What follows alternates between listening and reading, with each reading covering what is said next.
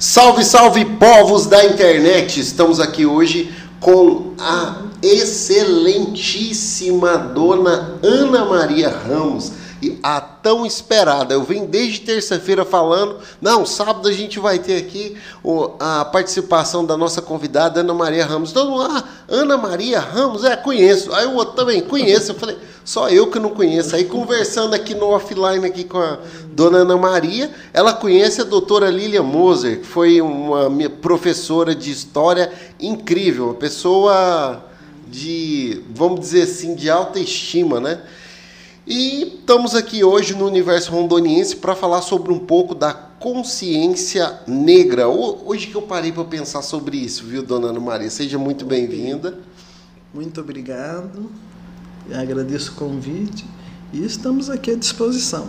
Que legal, que legal. Que ótimo, né, ter, ter essa oportunidade para falar também alguma coisa e aprender também alguma coisa, né? Amém, vai dar certo. okay. e, e, dona Ana Maria, assim, é, aqui no Universo Rondoniense é um podcast que eu fiz com a, com a intenção de, como eu vou dizer, desenvolver a autoestima do rondoniense. Uhum. O universo rondoniense. Porque a gente ah, que não é daqui, quando a gente chega, a gente vem com uma visão diferente, né? Com as informações que a gente tem da nossa terra. Aqui não, aqui é um universo totalmente diferente. Então, quando eu digo que ontem mesmo eu estava conversando com o Everton Sushimen, né? Que assim é um empreendedor fantástico da nossa região. E aí eu falei para ele que aqui em Rondônia tem 15 milhões de cabeça de gado. Ele ficou assustado. Então, assim, é, são números gigantescos, né? E esse número já foi passado pelo vice-presidente da Emater, que esteve aqui com a gente também, falando sobre o agronegócio de Rondônia. Então, assim, a gente vem buscando essa cooperação de todos os moradores, de todas as pessoas que têm ou tiveram uma contribuição relevante né, com a história de Rondônia. E eu costumo dizer que a bandeira de Rondônia tem uma estrela, e essa estrela é o povo, né? Que, que vem fazendo parte, construindo essa história desse Estado. E a senhora, né, uma pessoa ilustre aí, uma pérola preciosa, uma pérola negra, né? uma pérola negra preciosa aí que a gente descobriu aí na caminhada para convidar a senhora para hoje estar aqui. E graças a Deus a senhora aceitou participar com a gente. Ok. né? Foi assim um privilégio, né? De ter sido convidada para estar aqui com vocês também. É. E, e eu queria que a senhora começasse falando um pouco da sua história, né? a, a senhora já mencionou que não nasceu em Rondônia, rondoniense como eu de coração, mas como, onde a senhora nasceu? Como foi a sua trajetória até chegar em Rondônia? Eu vou ter que resumir um pouquinho, que a história é longa, mas eu quero. Mas aqui, como eu fiz tantas coisas. Então, eu nasci em São Paulo, pais, mãe de Lins, na cidade do interior, o pai também de cruzeiro, né? Ele trabalhava na estrada de ferro. Tive só um irmão, então é, éramos um casal, muito ligado, um com o outro brigava, brigava, mas quando um saía, um ligado ao outro. E quando eu cheguei a uma certa idade, que sempre tinha problema de racismo, porque os dois negros, ele quando eu já estava trabalhando, tinha carro, se parava para perguntar se o carro era dele, às vezes eu estava no carro, ficava pé da vida, sem brigar, mana, não sei o que. Tá, né? Nós crescemos já nesse contexto. Quando ia para a escola, chegava bravo em casa, ou eu, ou meu irmão. O que foi que houve? Ah, me chamaram de neguinho, neguinho para lá, neguinho para cá.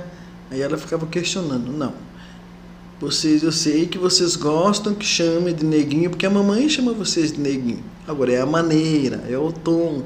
Que a preocupação dela era sempre assim: será que eles não querem ser mais negros? Ela sempre teve essa preocupação. E eu achava engraçado que ela era uma empregada doméstica. Ela tinha assim um, uns comportamentos que, para mim, né, me chamavam atenção. Então eu fiz enfermagem, mas não foi muito o que eu queria fazer. Isso em Porque que ano? Eu queria já 18, 19, 20 anos. porque eu cedo eu comecei a fazer um trabalho com algumas igrejas, eu católica, com a luterana e mais uma outra igreja, nos final de semana em favela. Comunidade, né? Comunidades de favela. E eu tive sempre, não sei como que eu tive essa sorte, de sempre estar em escolas onde tinha amigos que tinham uma cabeça política bem feita. Até colegas militares, na época do 64. militarismo também, de 64, os amigos contavam para a gente o que estava acontecendo lá, o que o pai tinha feito, então isso foi, para mim foi assim, fantástico, me ajudou muito. E quando eu fiz enfermagem, eu percebi, trabalhei um ou dois anos em hospital, passei no concurso, concurso na, na época era INAMPS, então você trabalhava só seis horas, tirava quase que a semana inteira de folga, não sei o que, ela ganhava bem, mas eu não conseguia me adaptar a esse tipo de trabalho porque eu já tinha começado com o trabalho de favela. Saúde comunitária é fantástico, é você Legal. conhece pessoas, você cresce com as pessoas. Atenção primária, que uma parte da atenção primária está no documento do SUS. Por exemplo, até esse, essa parte da saúde que a família, que o médico de família, a equipe de família vai visitar em casa, é tirado disso daí. E, e, e só uma pergunta: isso era pelo município ou pelo estado? Isso era.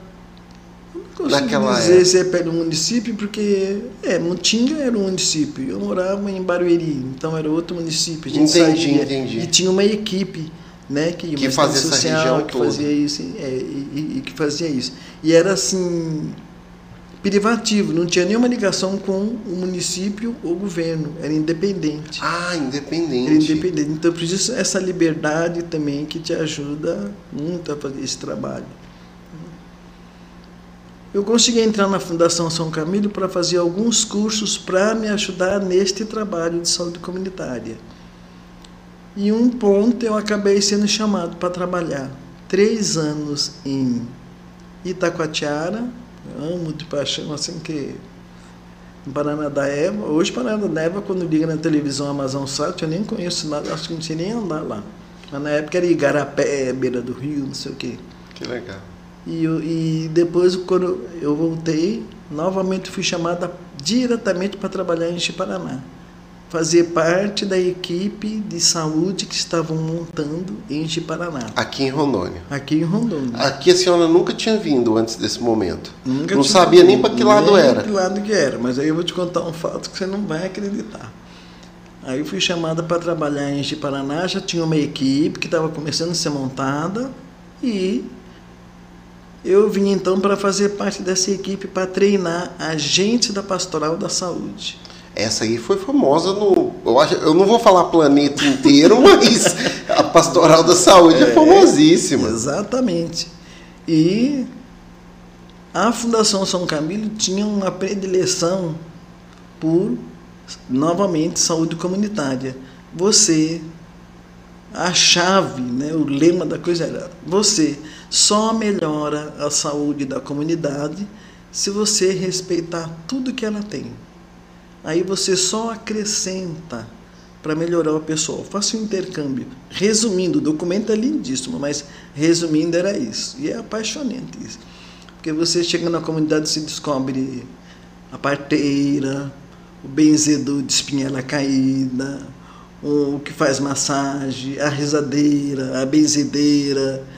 E isso entra numa gama de pessoas. Aí você realmente faz troca coloca não sei o que no umbigo do nenê, vai vacinar, vai, quer dizer, vacinar não, vai fazer um trabalho com sarampo, dá o chá de sabugueiro e dá o, o, o cocô seco também. Aí qual era o seu papel? Tirar o cocô seco, agora com toda a delicadeza, porque é um negócio milenar para ele. E de um jeito salvou ou não, ou foi só o sabugueiro. Mas a minha discussão não era essa, é tentar manter o que dava para manter, aprender e continuar. Porque hoje nós estamos perdendo todos esses conhecimentos por causa da tecnologia, que é e conhecimento aprendido na oralidade. Então eu vim aqui para isso e trabalhei um pouco também com a pastoral da criança, né? Que, que ano que a senhora chegou em Jiparaná, dona Eu cheguei Maria? em 79. Uau! 80. Foi né? o ano que a minha esposa nasceu. É, então, 79 e 80, imagine. E foi assim riquíssimo, porque a área de saúde que eu pegava, a gente chama de diocese, mas na época era prelazia ainda. Né? Depois que ela cresce um pouco, aí passa para dio, diocese. É um ah, esquema okay. da, da Igreja Católica, da minha igreja, né? Como diz então ela era de Jaru até Vilhena, e em Vilhena você entrava numa área de Mato Grosso, Juína, Fontanilas, é, Juruena, que hoje não tem mais isso. Ela se separou numa outra diocese que era muito grande. Por isso que foi fácil para montar o grupo de União e Consciência Negra, o Grupão. Porque quando eu vim de São Paulo eu já estava nesse grupo. Qual que era o nome? Já, participa, já participava. Grupo de União e Consciência Negra. É GUCOM. Chamava Grucom. Grucom. Grucom. E, né, era um grupo até mais novinho frente ao MNU, Movimento de Negros Unificados. Já tinha outros grupos também a nível de país, né? Bem Mas aqui fortes. ainda não. Aqui não. Aqui só. E quando eu vim para cá, toda vez que tinha reunião do Grucom, fosse onde fosse, era reunião a nível nacional, eu ia, aí dizia assim: hoje eu estou em Rondônia, mas eu estou aqui no Grucom representando São Paulo. E quando foi um dia, alguém puxou a minha cabeça, né? Só presta atenção, né? Porque, pelo visto, já faz um tempinho que você está lá em Rondônia, está representando São Paulo. Não tem mais condições. Ou você é de Rondônia ou é de São Paulo. Foi aí que eu senti a necessidade de montar o, o Grucom, aqui. aqui, em Rondônia. Isso já na década de 80. De 80, de 80, 81. E foi fácil porque, como eu vivia visitando os municípios para a saúde, aproveitava e falava, e falava do, Grucom. do E até tinha que falar mesmo, porque o pessoal dizia: não, olha, o curso da senhora foi ótimo porque eu dava cursos por etapas, né? primeiro a pesquisa, depois isso, depois aquilo. Isso na área então, da saúde? Na área da saúde, na da pastoral. Da saúde. Quem estava no município arregimentava o pessoal e eu ia, né, ia dando as palestras, não sei o que, não sei o que, para montar a pastoral. Que o agente de saúde tinha que fazer o trabalho de saúde na comunidade. E a gente dava um apoio maior para prevenção. E ele, nada melhor do que ele para falar na comunidade, porque ele conhecia como falar com o seu fulano, com o seu ciclano, o que tinha, o que não tinha. E junto com essa liderança natural né, que tinha lá.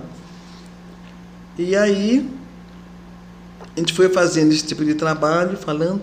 Aí quando eles diziam, não, olha, a gente fez uma vaquinha, comprou esse presente para dar para a senhora, que a senhora é não sei o quê, não, não, esses elogios, às vezes ajudam, às vezes atrapalham, você fica todo estufado, né? Nada, né? Ai, ai. E aí, mas quebrava tudo quando ele dizia, ela é uma morena, mas uma morena que trabalha mesmo e tem a alma branca. Não, não falavam isso não, falavam, do não Aí a primeira vez eu não escutei direito, quer dizer, ouvi, mas não, não ouvi direito, não é isso. Não.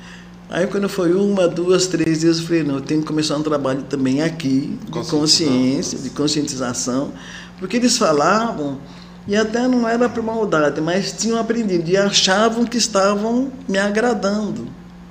No fundo, no fundo, eu queria bater, mas não podia bater porque eles estavam agradando. E eu senti que tinha que começar a fazer um trabalho ali também. É, é mais ou menos aquela coisa assim, né, dona Maria? É, eu fui ofendido, mas eu tô no lucro. Nunca tinha pensado nisso. É mais ou menos isso. Ganhei até um presentinho. Mas era uma maneira também de fazer com que eles trabalhassem com os negros que eles tinham na comunidade, os negros que eles tinham na família e assumir uma outra postura. É uma tentativa de inclusão. Exatamente, uma tentativa de inclusão, que a gente usava muito isso, mas era uma tentativa realmente de inclusão. Aí eu comecei a fazer essa quando terminava o curso, não sei o que, a gente começava a fazer, comecei a fazer um pouco de debate em cima disso para que e dizer, olha, eu não quero mais ouvir isso, eu quero que seja, e depois vocês não têm alguém moreno aqui, vocês têm alguém negro. Eu me considero negra. Por mais que vocês não queiram, né? e, e pegava os, os poucos negros, poucos alunos negros que tinham tal. E foi aí que a gente começou o trabalho de conscientização. E a outra coisa, como se falava de saúde, começamos a falar também sobre saúde da população negra, que não tinha nada.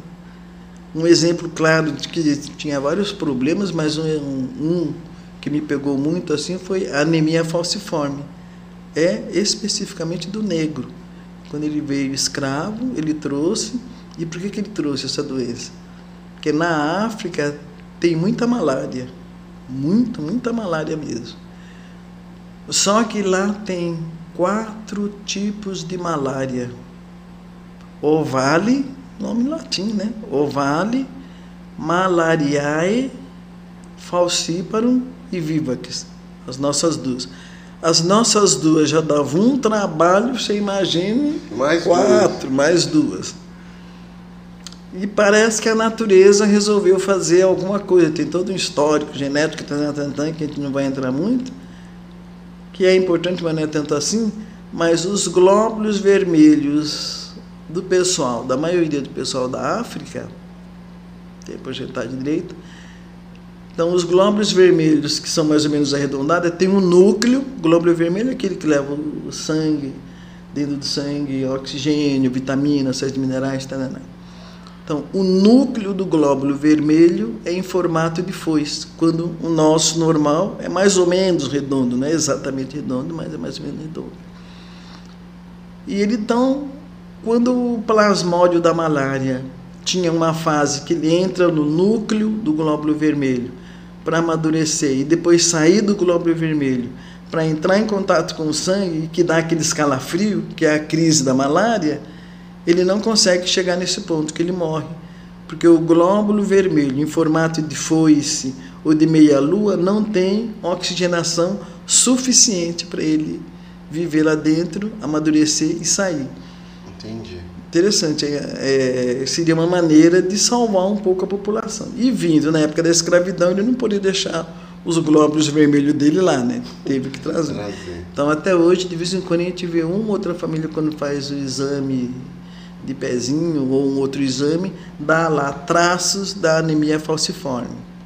E às vezes tinha casos que a mãe dizia: Ah, eu fui lá e o médico disse que ele tinha anemia falciforme, aí receitou sulfato ferroso. E não pode receitar sulfato ferroso, porque não é interessante aumentar o número de glóbulos vermelhos neste caso. Uau! Então é ácido fólico e outras coisas. Os médicos lá sabem como orientar nesse caso. E aí, no caso, aí... É, é, específico mesmo, não tem. Exatamente. Fazer. E aí, então, a gente começou a entrar também na saúde da população. Um tipo de mioma que são vários miomas que as mulheres têm em geral, brancas ou negras, mas a negra tem um que é bem hemorrágico, perde, a gente pediu algumas mulheres, pressão alta, a pressão alta na pesquisa antiga, porque o Brasil tem uma história de pesquisa que não está nem aí, e com o negro então piorou. E aí o sal não foi muito bom para nós, porque tinha muitas tribos que não usavam nem sal nem açúcar. Né? E aí a hipertensão, quer dizer, a pressão alta, quando a, algumas mulheres engravidavam, ela tinha, podia ter um problema chamado eclâmpsia, caso ela não faça o pré-natal. Então a gente batia muito, tem que fazer pré-natal. Ah, não fez, por isso que aconteceu isso. Que era o papel de a gente passar isso para os alunos, para os alunos cobrarem também. E quando morria alguma, alguma mulher de eclâmpsia, já me vinha logo, pressão alta, claro. E já vinha logo na memória, deve ser negra ou bem, ou como afrodescendente, como eles dizem. E às vezes na mortalidade materna, um número maior era. Então, que a gente ficou. Eu acho até bom eu ter vindo para a saúde, que a gente entrou mais rápido também na saúde da população negra, para acompanhar, para incentivar, para cuidar, né, motivar também, e o grupo também, tanto de, de mulheres negras, como também o GRUCOM. Então, por isso que foi fácil estar tá montando, arregimentando. Nós conseguimos até montar um encontro a nível nacional aqui. Em Rondônia? Na época, 82, 83. O Grupom saiu do Brasil inteiro e veio para Rondônia. Veio para Rondônia. A única. Porque um dia na reunião eu estava meio. Acho que eu estava. Acho que esse dia eu levantei o pé esquerdo e perguntei por que, que não tem reunião lá? Só aqui São Paulo, Rio de Janeiro, Minas, né? Na Maria, passagem. Na Maria, alimentação. Pessoas se saem a nível nacional e vai lá. Como é que a gente paga? A passagem estoura tudo. E aí acho que esse dia eu estava atacada, tenho a impressão. Aí eu disse assim, e se nós assumirmos toda a alimentação? Como? Você é. falou toda a alimentação? Todo, todo, até dos cachorros, dos gatos que a gente levar lá. se mundo. você assumir toda a alimentação, ou o grupo lá assumir toda a alimentação, até dá, porque a gente fica, pra, fica com as passagens. E eu fiz isso daí, depois eu me arrependi, quase chorei, arranquei os dentes, mas, né? Mas, mas, fez. É mas conseguimos fazer porque eu estava ligada também com o grupo da saúde. Uhum. Você imagine um negro que era agente de saúde no Machadinho falar: Eu faço toda a carne da feijoada, porque eu crio porco, eu já vou começar a fazer agora. Matar salgado, sei o quê, que eu não sei fazer, mas ele montou. Sabe. O outro, eu vou oferecer um caixa de banana, eu vou não sei o que lá.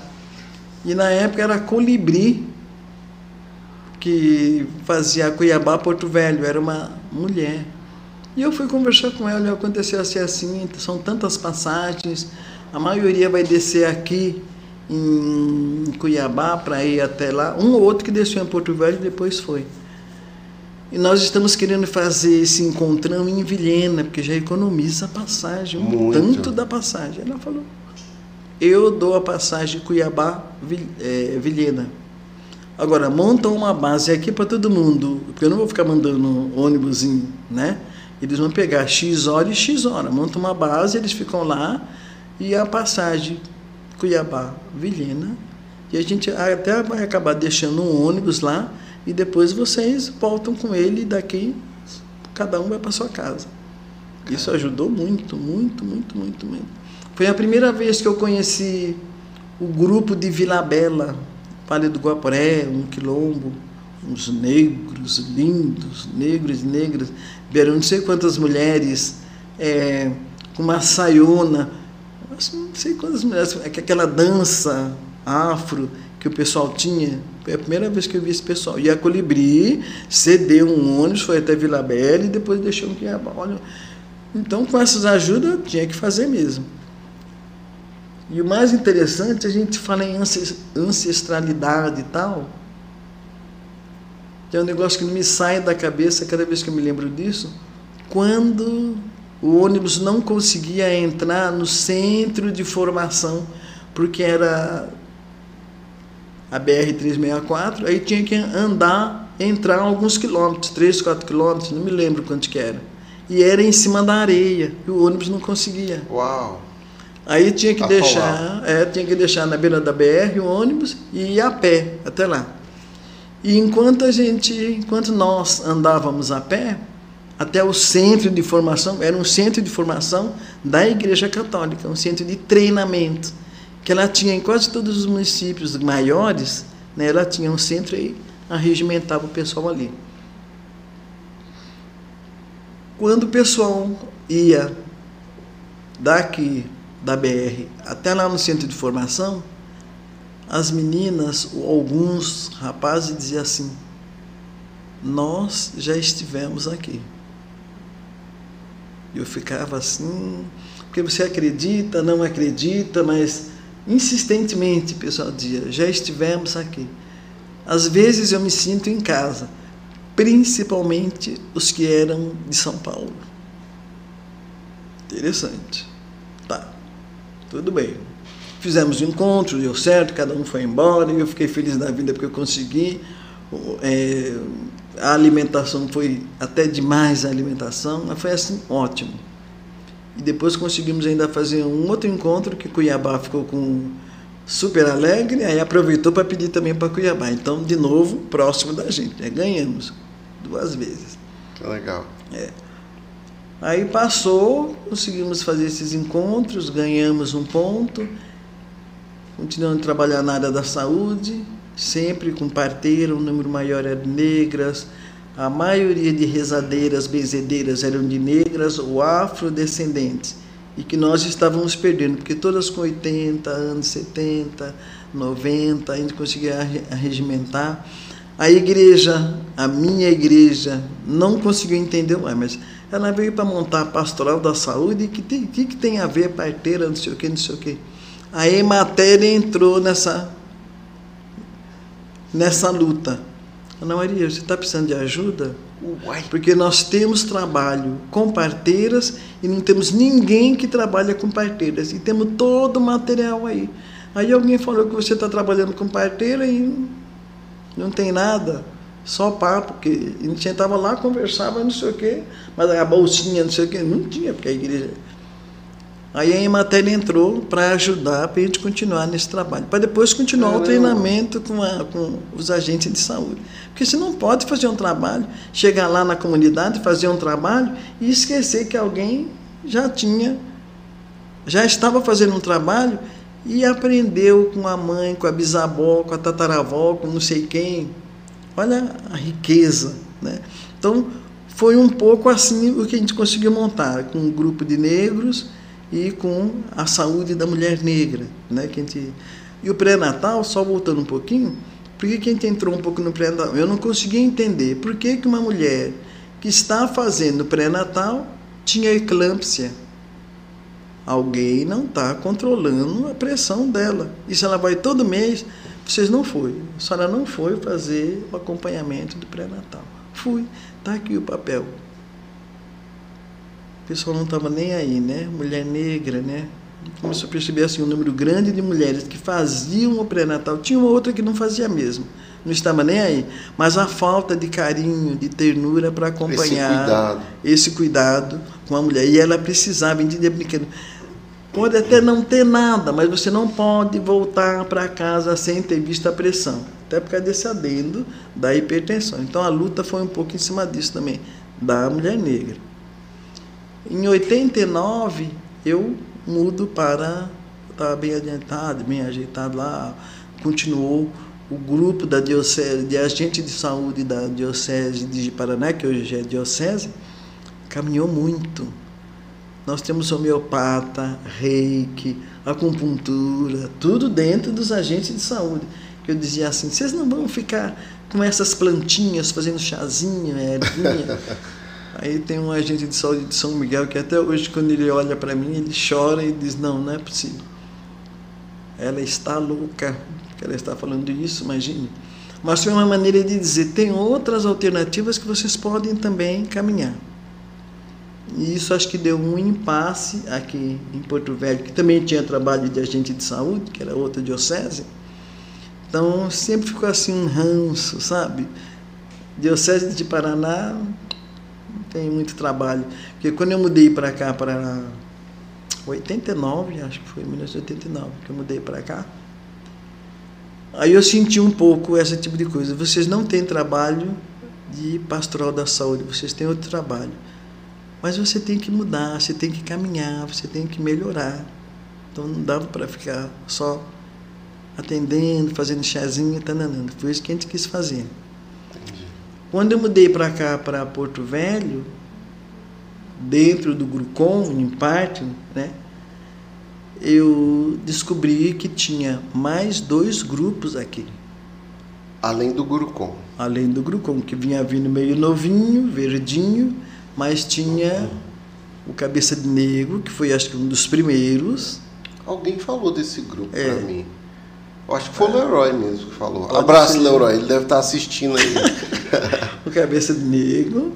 E que era mais ligado, o Cabeça de Negro era mais ligado ao pessoal da Estrada de Ferro, que era negros. E cultura também. Às, às, às, às vezes eu uso a palavra cultura mais ligado à música porque cultura não abrange só música, é muito é alimentação, é vestimenta, é tudo. Mas quando eu falo aqui cultura, é um pouco ligado à, à música também, Sim. que eles participavam, tinha uma participação muito grande em cima disso. Então, Bubu, Júnior e outros também. Aí tem que falar porque quase que é da família, né? E IDCN, Instituto de Defesa e Cidadania do Negro. Era um outro grupo. IDCN. IDCN. E esse era que eu conheci mais dentro do grupo era o Eronildes, que era um dos comandos do grupo.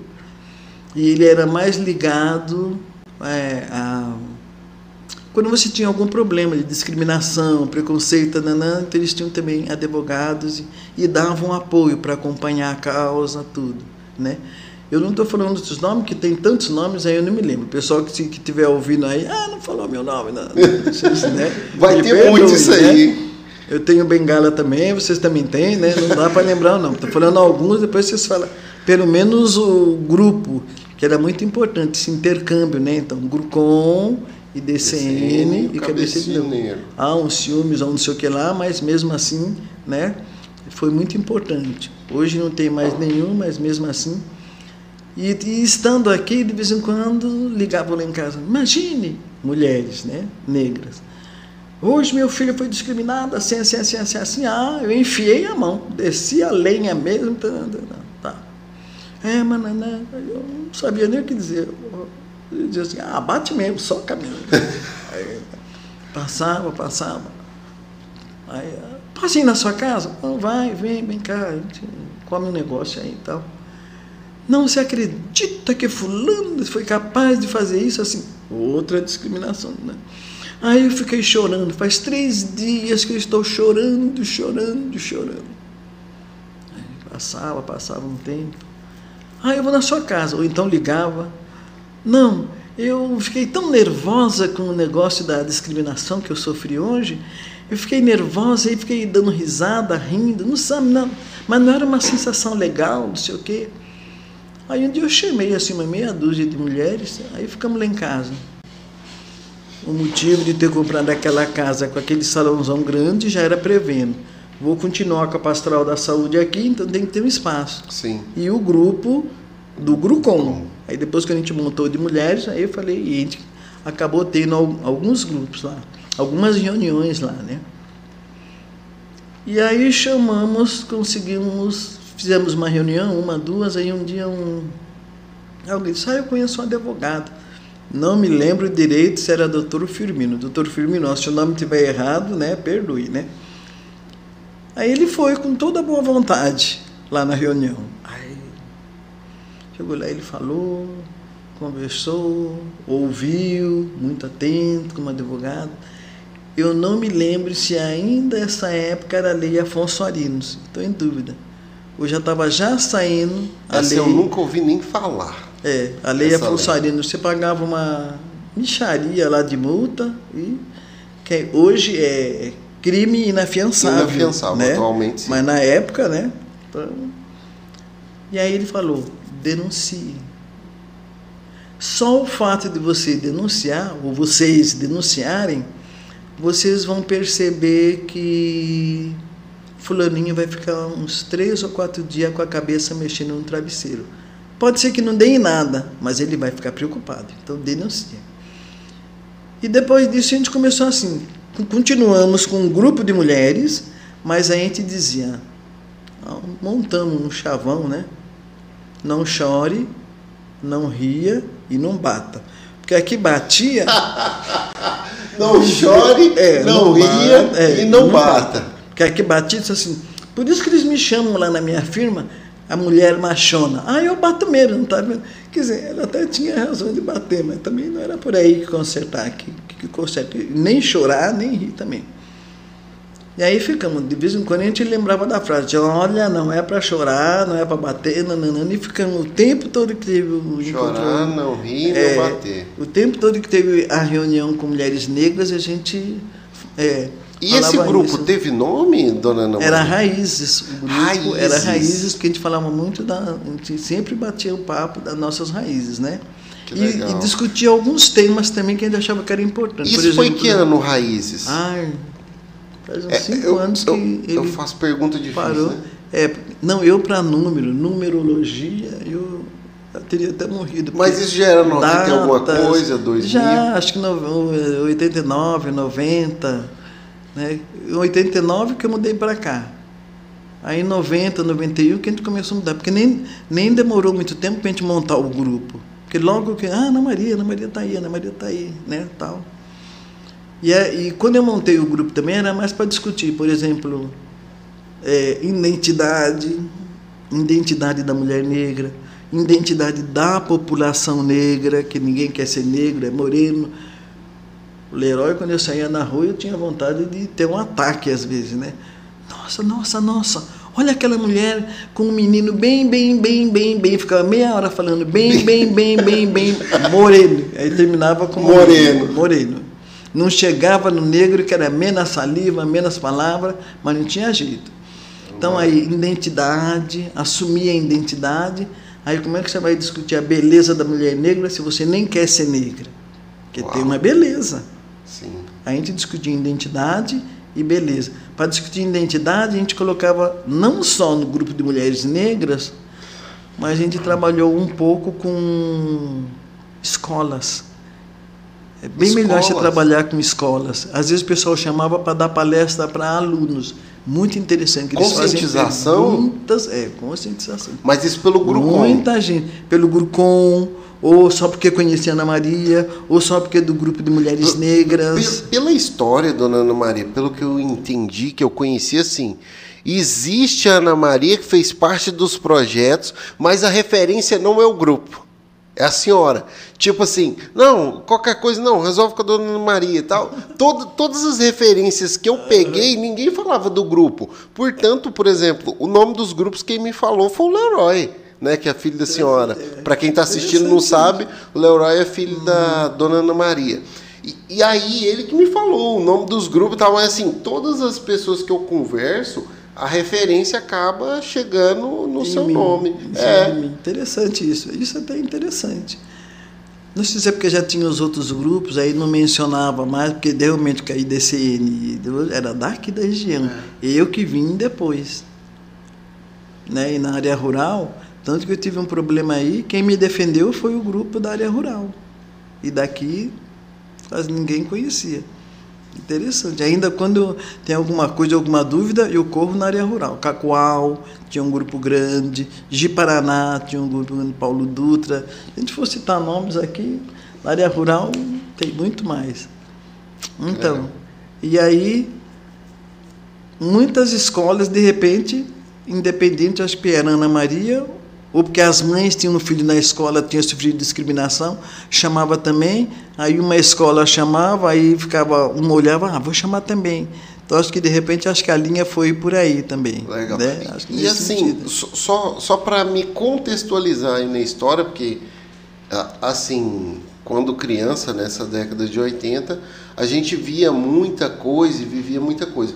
Mas assim, o, a intenção da senhora de trabalhar com o grupo Raízes foi para conscientizar as mães como criar os filhos e da sua personalidade ou só a mulher negra?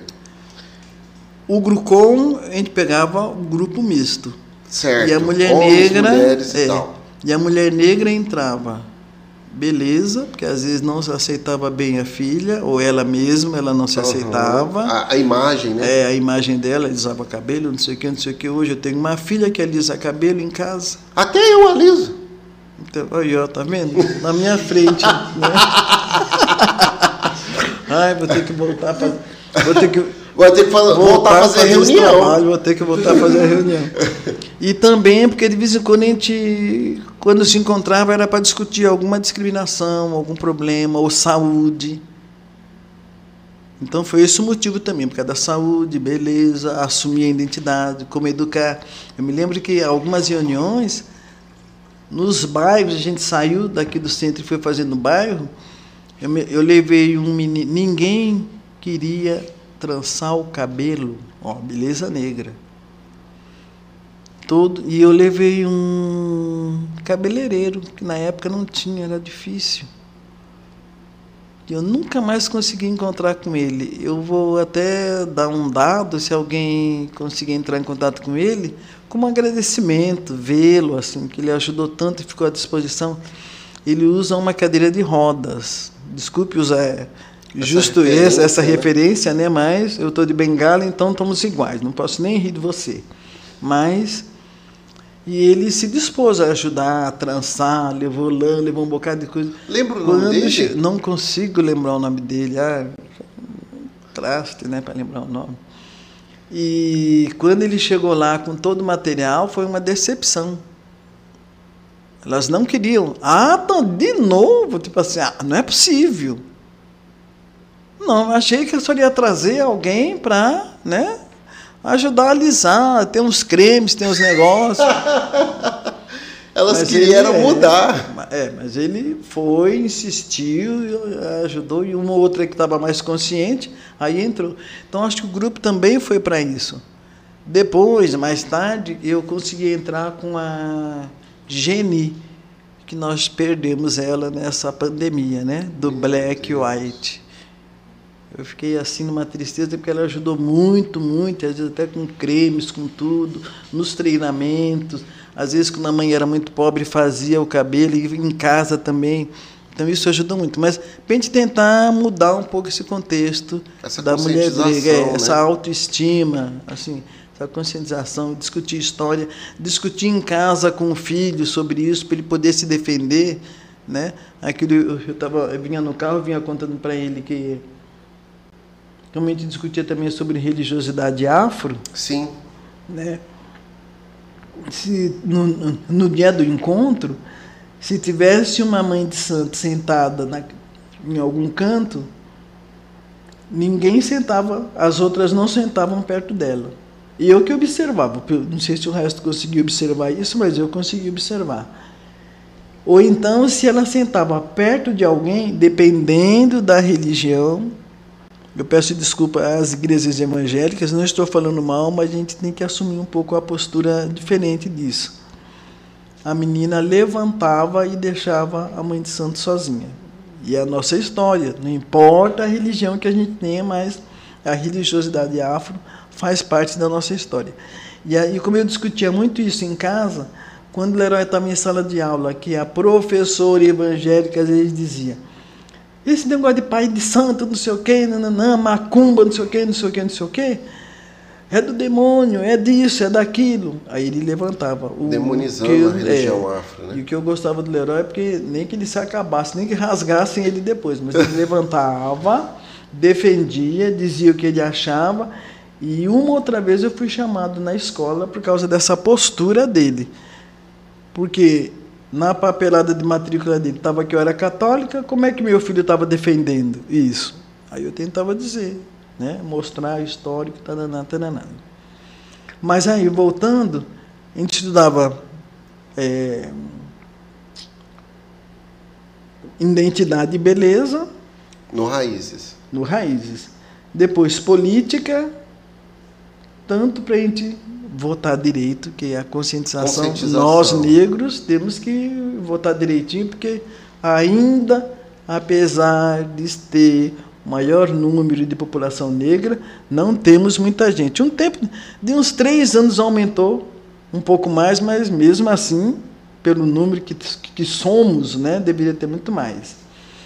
E aí às vezes eu escutava assim, imagine a mulher pobre, a mulher branca pobre rouba, e agora eu vou votar numa negra mais pobre ainda, não vou votar nada. Quer dizer, esse bate-papo que a gente queria ter também. Essa não, conscientização. Tem que ter, né? Tem que votar ou num ou no outro, mas tem que ter, temos que ter mais população negra dentro desse, dentro desse contexto. Até na minha igreja eu sonho um dia ter um Papa negro. Acho, não sei se está demais ou não, mas eu, eu sonho isso. E a outra coisa era um pouco é, entrar um pouco dentro da, de algumas leis que todos os grupos, MNU, Grucom e outros grupos que tiveram aí, ajudaram a gente, por exemplo, ações afirmativas, cotas para negro, a lei, várias leis, uma que eu gravei mais assim foi a 10.639, acho que eu estou certo assim, que é para ler a história da África, contar a história da África, um aluno não quer ser negro porque toda vez que mostra na televisão, mostra nos livros, é só um negro magro, esquelético, olho grande, barrigudo, não sei o quê. Então, contar a história da África, que a África tem e lendas, histórias, fábulas assim riquíssimas, né? O ano passado, o Heitor com seis anos, cinco anos ou seis, chegou em casa e disse assim: Nós escravos é que se libertamos. Primeira vez, porque eu não posso dizer que você e seu filho passaram por isso, porque eu cansei de recitar a poesia para a redentora Princesa Isabel do 13 de abril e agradecer. Às vezes, quando eu reclamava, eu não sei porque você está reclamando, porque a Princesa Isabel, graças a ela. Né? Mas liberou a minha geral. mãe liberou geral. Mas a minha mãe, empregada doméstica, ela dizia: Eu só vou te ajudar a decorar a poesia, mas você está com toda a razão. E contava toda a história certa. E eu ficava pé da vida que ela era empregada doméstica para me sustentar tudo. Como é que a professora não sabia disso? A verdadeira história, né? Hoje a gente já tem mil internet, um bocado de coisa outras pegar, fontes outras de dados, fontes né? de dados. Mas um professor não pode, né? Tá? Tanto que hoje a gente nem, nem comemora. Quando uma escola me chamava por 13, eu dizia, será que é para fazer sambinha, para comemorar, agradecer? Não, não, é porque a gente quer que você fale a verdade, converse aí, tananá, que o dia mesmo ah, é legal. 20, né? O 20 de novembro. Ah, tá bom. Então, tá acertado aí. Então, por isso que a gente ficava assim preocupado em fazer que as mães estivessem preparadas para isso. Quando foi esse ano, ele com sete anos, mas é porque ele faz sete anos em setembro, então ele já estava cinco, seis agora. Aí ele disse, como é que foi? Eu e todos os negros que nos libertamos da escravidão. Eu disse, ainda bem, antes de morrer, consegui ouvir isso, né? Porque estava já na hora de ficar escutando que um professor passe por isso. A outra professora do ano passado, eu consegui até ir lá e agradecer. Né? Só que eu fiquei assim, olhando para ela, parece que ela não conseguiu entender muito bem por que, que eu estava agradecendo. O motivo do agradecimento, né? né? Mas o desse ano ele veio todo alegre, né? A titia Alane falou assim, assim, assim, assim, assim. ótimo, é sinal que a coisa está se abrindo, porque é essa a verdadeira história mesmo. É a história da África que ainda, dali, que já tem até o número de lei, e até hoje a gente não consegue contar essa, essa verdadeira história do essa negro. Só a parte da escravidão só a parte da escravidão. E quando a gente falava sobre identidade, só voltando um pouquinho, uma dinâmica que vários anos eu usei, anos e anos, por isso que me preocupava muito, e, e aí eu tentava mostrar esse dado para as mães, eu pegava uma folha de papel sulfite e marcava assim, para o grupo, né? Colocava uma folha aqui, branco, dizia assim, você diz o que você acha que você é. Aí a pessoa ficava toda alegre branco, pardo, é, moreno, afro-indígena, porque aqui nós temos indígenas também. Indígena, aí só para sacanear. Olha, agora se o pessoal descobrir, vai me pegar de pau. Moreno, bem moreno, moreno, moreno claro. As tonalidades. Morenos, as tonalidades. Moreninho. Negro, é, moreninho e negro. Gente, os outros papéis ficavam lotado. O de negro ficava um ou dois. Bem moreno ficava apertado. E o resto. E, e teve um dia que eu fiquei preocupado porque tinha seis ou sete jovens negros sentados. E vocês não vão escolher? Eu não sei o que escolher. Eu não sei o que, que eu sou. E jovens, já 20, 18 anos, 19 anos. Agora você fica preocupado com isso, porque futuramente, que política nós iremos ter? Que coisa, por que políticas eles vão lutar? Porque a sua identidade, a sua raiz ajuda também nisso.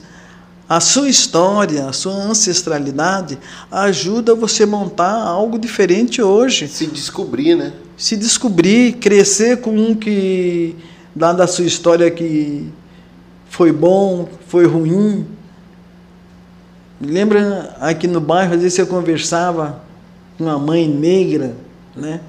E ela, para se justificar, eu ficava, meu Deus, não precisa disso.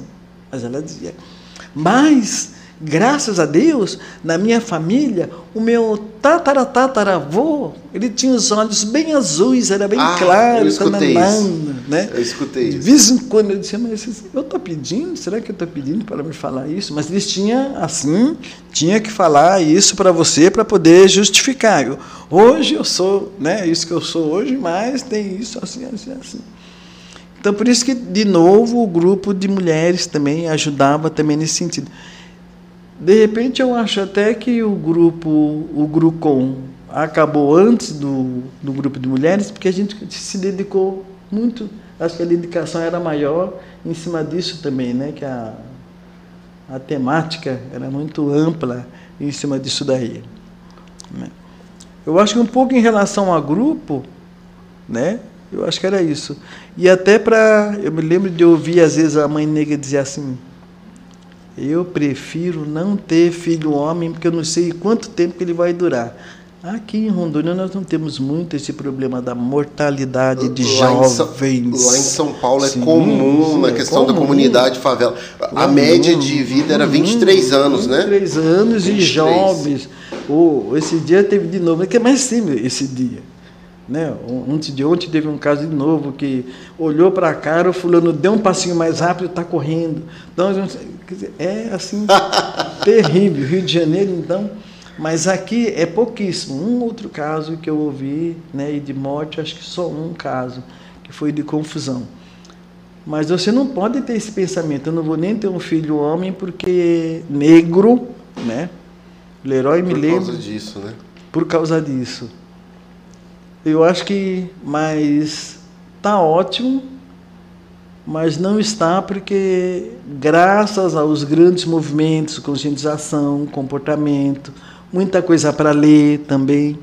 Então a nossa visibilidade, né? Eu, por exemplo, né, o que eu vejo de negros é no comercial, nem tinha negra fazendo o comercial da Avon. A primeira vez que eu vi, eu fiquei, será que é os meus olhos de diabetes que já estão já embaçados? Isso, isso né? já foi depois do Obama, né? Exatamente. Já é. depois do Obama. Exatamente. E muita e assim um- uma, uma visibilidade do negro, né, da população negra muito grande. E isso também então está provocando. Eu acho que estão acontecendo algumas coisas que não é legal para o negro. Aumentou um pouco mais a discriminação, a mortalidade aqui não tem em Rondônia, mas fora você vê que eh, a mortalidade aumentou, a discriminação aumentou um pouco mais. Mas você vê uma população consciente e que joga na mídia. Isso, é, para mim, a mídia. E aonde eu tô tem um celular, né? Que aí fulano, tac, tac, tac, fulano aproveita para tirar e tem testemunha que antes não tinha.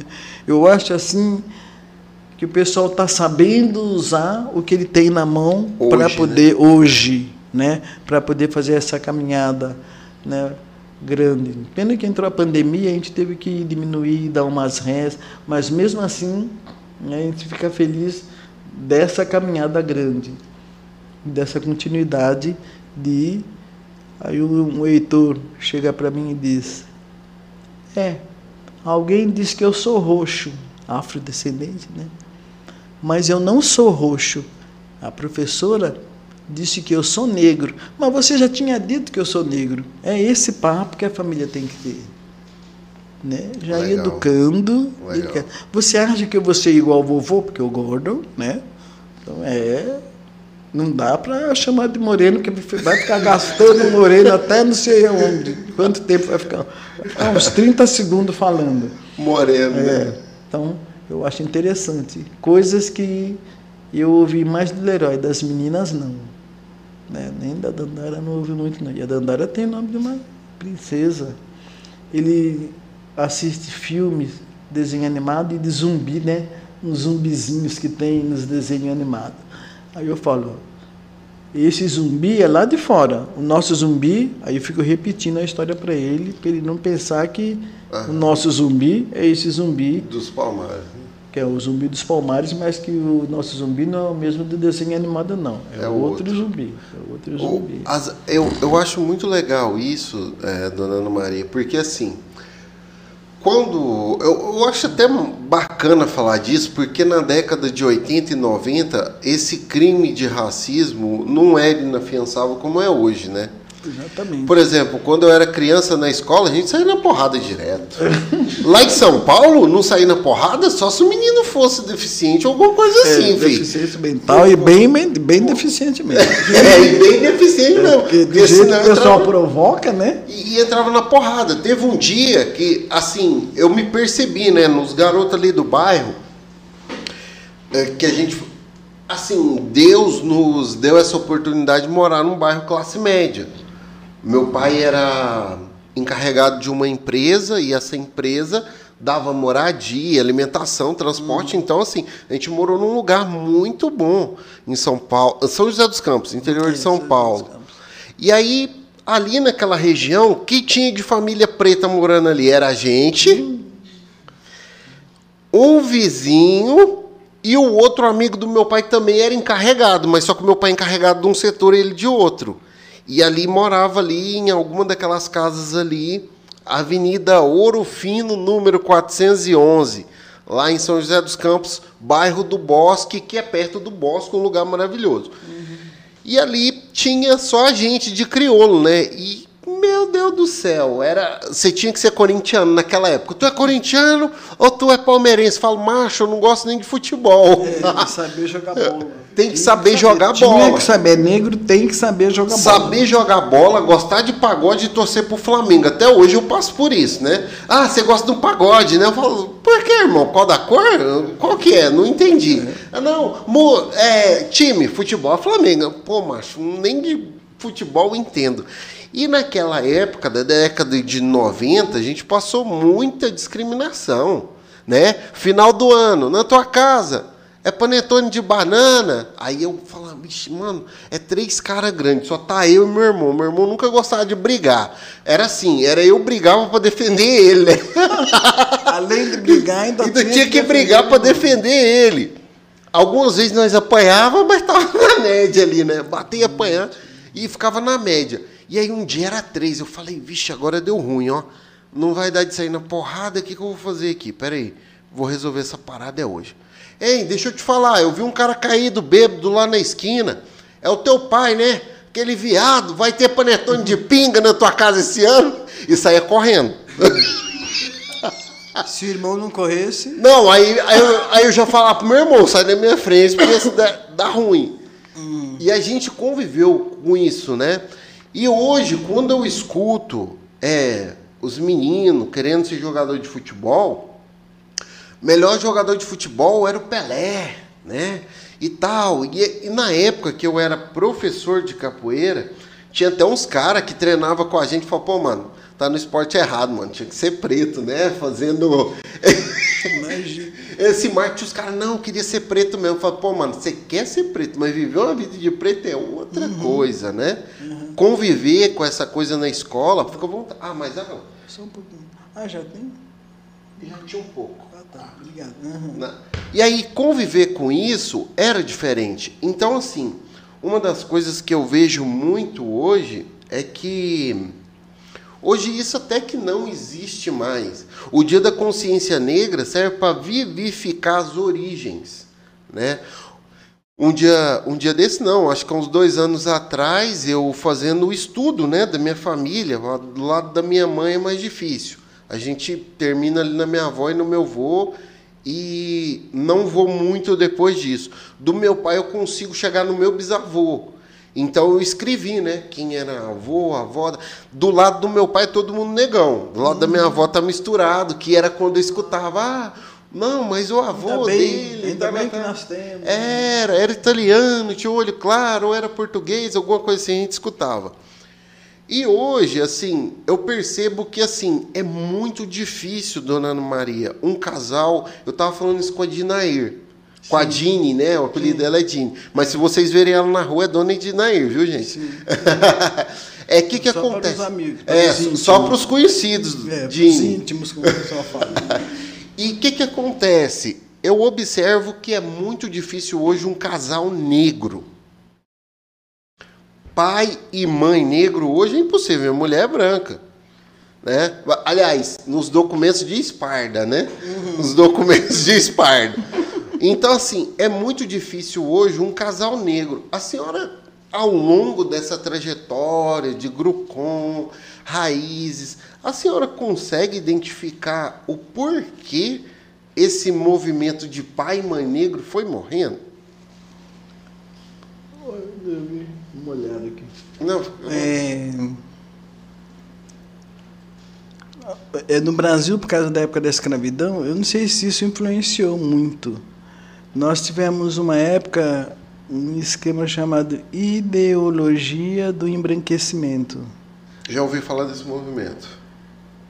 Que resulta em pardo, uhum. porque aí eu tenho vários valores e status, então vou conseguir fazer um bocado de coisa até roupa vou mudar e não sei o que, não sei o que. E se eu me caso com um negro, pô, vou continuar do mesmo jeito, perseguido, não sei o que, não sei o que, não vou melhorar a raça. E até ouvi a expressão limpar a raça. Aquilo você ficava Deus. assim, então por isso que você tem que discutir. E nos grupos a gente puxava isso. Não, pelo amor de Deus, dona Ana. Eu casei com meu marido e tenho duas mais branquinhas, as branquinhas estão estudando, não sei o quê. Aqui puxou eu? Não. Eu, dizer, era um absurdo esse tipo de coisa. Então, a história dos portugueses, né? Então, é por isso que a gente percebe que tem um número bem baixo de casais completamente negros.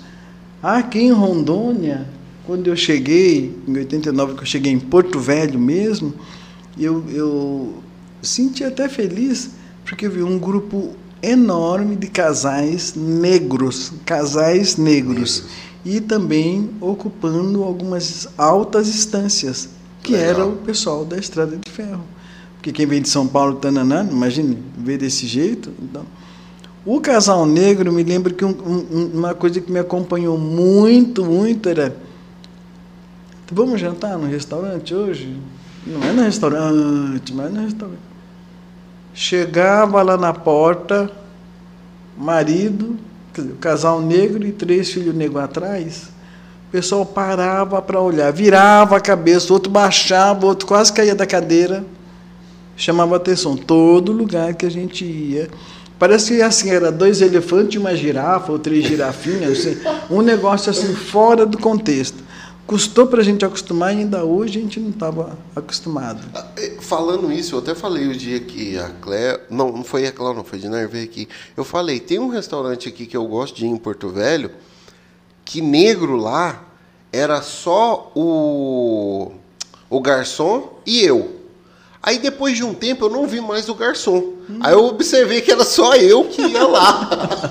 mas assim, normal, naturalidade e tal, assim, mas é exatamente o que a senhora está falando. Algum tempo atrás gerava esse movimento de estranheza, né? Como que tá essa negaiada?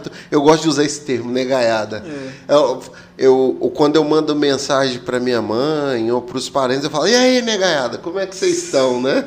Porque o Zé Vieira, eu me lembro do Zé Vieira, ele era do Grucom, hoje ele está em São Paulo. E ele estava almoçando onde era o antigo Beron, ali perto da universidade do centro. Não, Que era restaurante. É, que, mas antes dele foi um restaurante. Hoje é um negócio de uma academia de ginástica, não sei. E quando ele chegou lá, aí o Paulo, que é negro, veio de Vilhena, porque o Zé Vieira morava lá em Vilhena, veio, acho que era o aniversário, acho, não me lembro. Paulo, se você estiver escutando, não, não tenho certeza se era você, mas acho que era assim.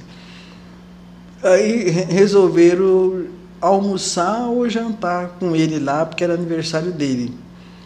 E quando chegou no horário do almoço, o garçom super mal educado, batendo pano de prato na mesa, respondendo de qualquer jeito. Aí foi, foi assim, de tal maneira que ele queria que o pessoal sentisse que ele não estava atendendo legal. Aí o Zé Vieira perguntou. Aí ele falou: Eu não gosto de atender negro como primeiro cliente, porque aí vai dar ruim o resto do dia. Meu Deus do céu. Ele, ele, ele ainda levantou, teve a capacidade de falar não, mesmo. Mas isso é a autoridade que eles têm em cima da gente. Dá esse poder. Porque para ele ter falado isso, olha o emprego dele. Aí ele chamou o gerente, conversou com o gerente e falou: ainda dá mais, eu vou fazer um boletim. Vou na delegacia.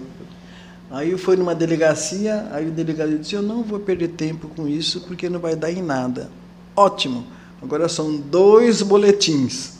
Aí foi numa outra delegacia. Que isso? Conseguiu fazer. Isso já faz assim uns sete, oito anos. E ele. O processo não andou muito, andou um pouco, assim, que depois é, a gente abriu a boca mesmo, aí uns advogados de grupo, não sei de quem, não sei de quem, então conseguiu caminhar um pouco. Mas aconteceu um negócio que a gente adorou. Como era um restaurante ali no centro, várias empresas tinham convênio com esse restaurante. Entendi. Aí fizemos uma campanha. De boicote. De boicote. O nome é esse, boicote. O banco, um, um gerente de banco, Jorge Streit, não sei, não lembro o nome direito, cedeu um carro com alto-falante, não sei o quê, ajudou Uau. a gente, não sei o que lá. Ajuda, Olha, Foi. Ajuda? O restaurante fechou. Não foi só isso.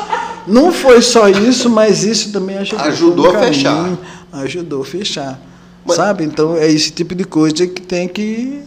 E, e isso é importante falar, dona Ana Maria, porque assim, o dia 20 de novembro é o dia da consciência, para as pessoas entenderem. Não, eu sou preto, meu pai ou minha mãe era, o meu pai e minha mãe são. Eu alguma história. Eu tenho uma história. E assim, vale ressaltar que o IBGE diz, né, que são em torno de 50% de negros no Brasil. Se você aumentar para pardos e.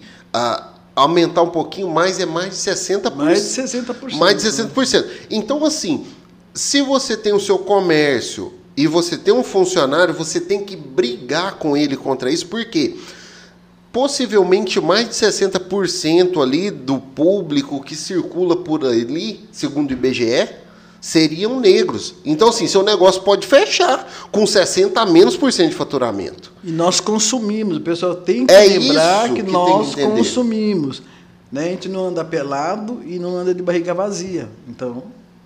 É, é, é um poder econômico, né? E o Dia da Consciência Negra serve também para isso, para dizer, olha, galera, a gente é um grupo, a gente existe, de repente a gente não faz parte tipo do Grucom ou desses outros grupos formalizados, mas tipo assim, quando acontecer desse sentido, a gente tem que se, é, vamos dizer assim, doer por todo mundo, né?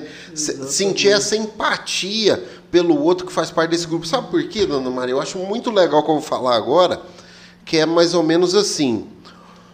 Uh, no esporte que eu pratico hoje, no jiu-jitsu, que os caras veem, pô, né, do jiu-jitsu é beleza, não, facilita, ajuda, tal, uh, resolve-se muita coisa. E na maioria das vezes, na etnia, na etnia não, né, a raça negra, né, a etnia, como, como que eu diria? Porque houve-se umas modificações disso ao longo da história, pode ser que eu tenha estado meio atrasado nisso aí. Mas o, os negros, no contexto geral ali, de repente, nem tem toda essa empatia um pelo outro, né? Exatamente. Se eu conseguir, por que você também não se esforça e não consegue? Consegue, ou alguma coisa parecida. Sororidade. Exato, sororidade, é essa palavra.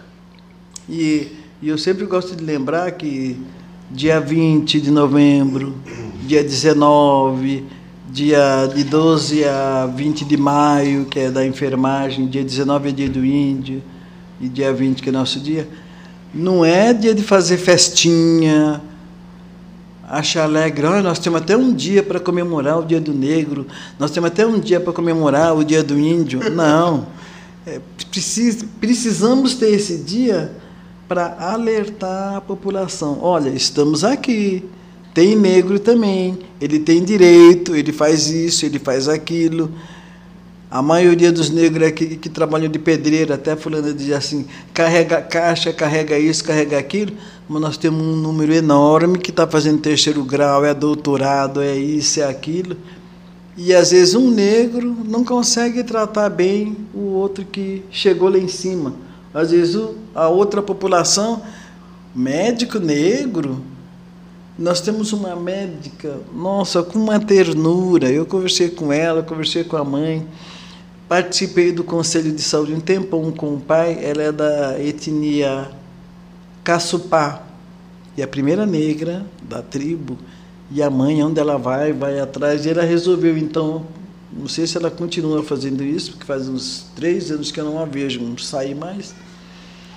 Mas ela é, atende naquele barco que sai para atender Ribeirinho Sim, sim. e vai também e, e vai também deve ser da prefeitura, né? Que acho que é só ele que tem. sei É, se tem só a prefeitura. O Estado não tem ele- é. outras organizações. E ela tem. atende Ribeirinho e às vezes vai em área indígena também.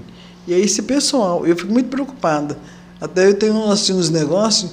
A primeira vez que eu entrei numa área indígena, que foi os Nambiquaras, de um lado de Vilhena, Nambiquara da minha cor, com meu cabelo carapinha. Joana, por exemplo, esse nome eu gravei porque. E o Ciro, que pegava mel, subia na árvore para pegar mel para a gente. A relação.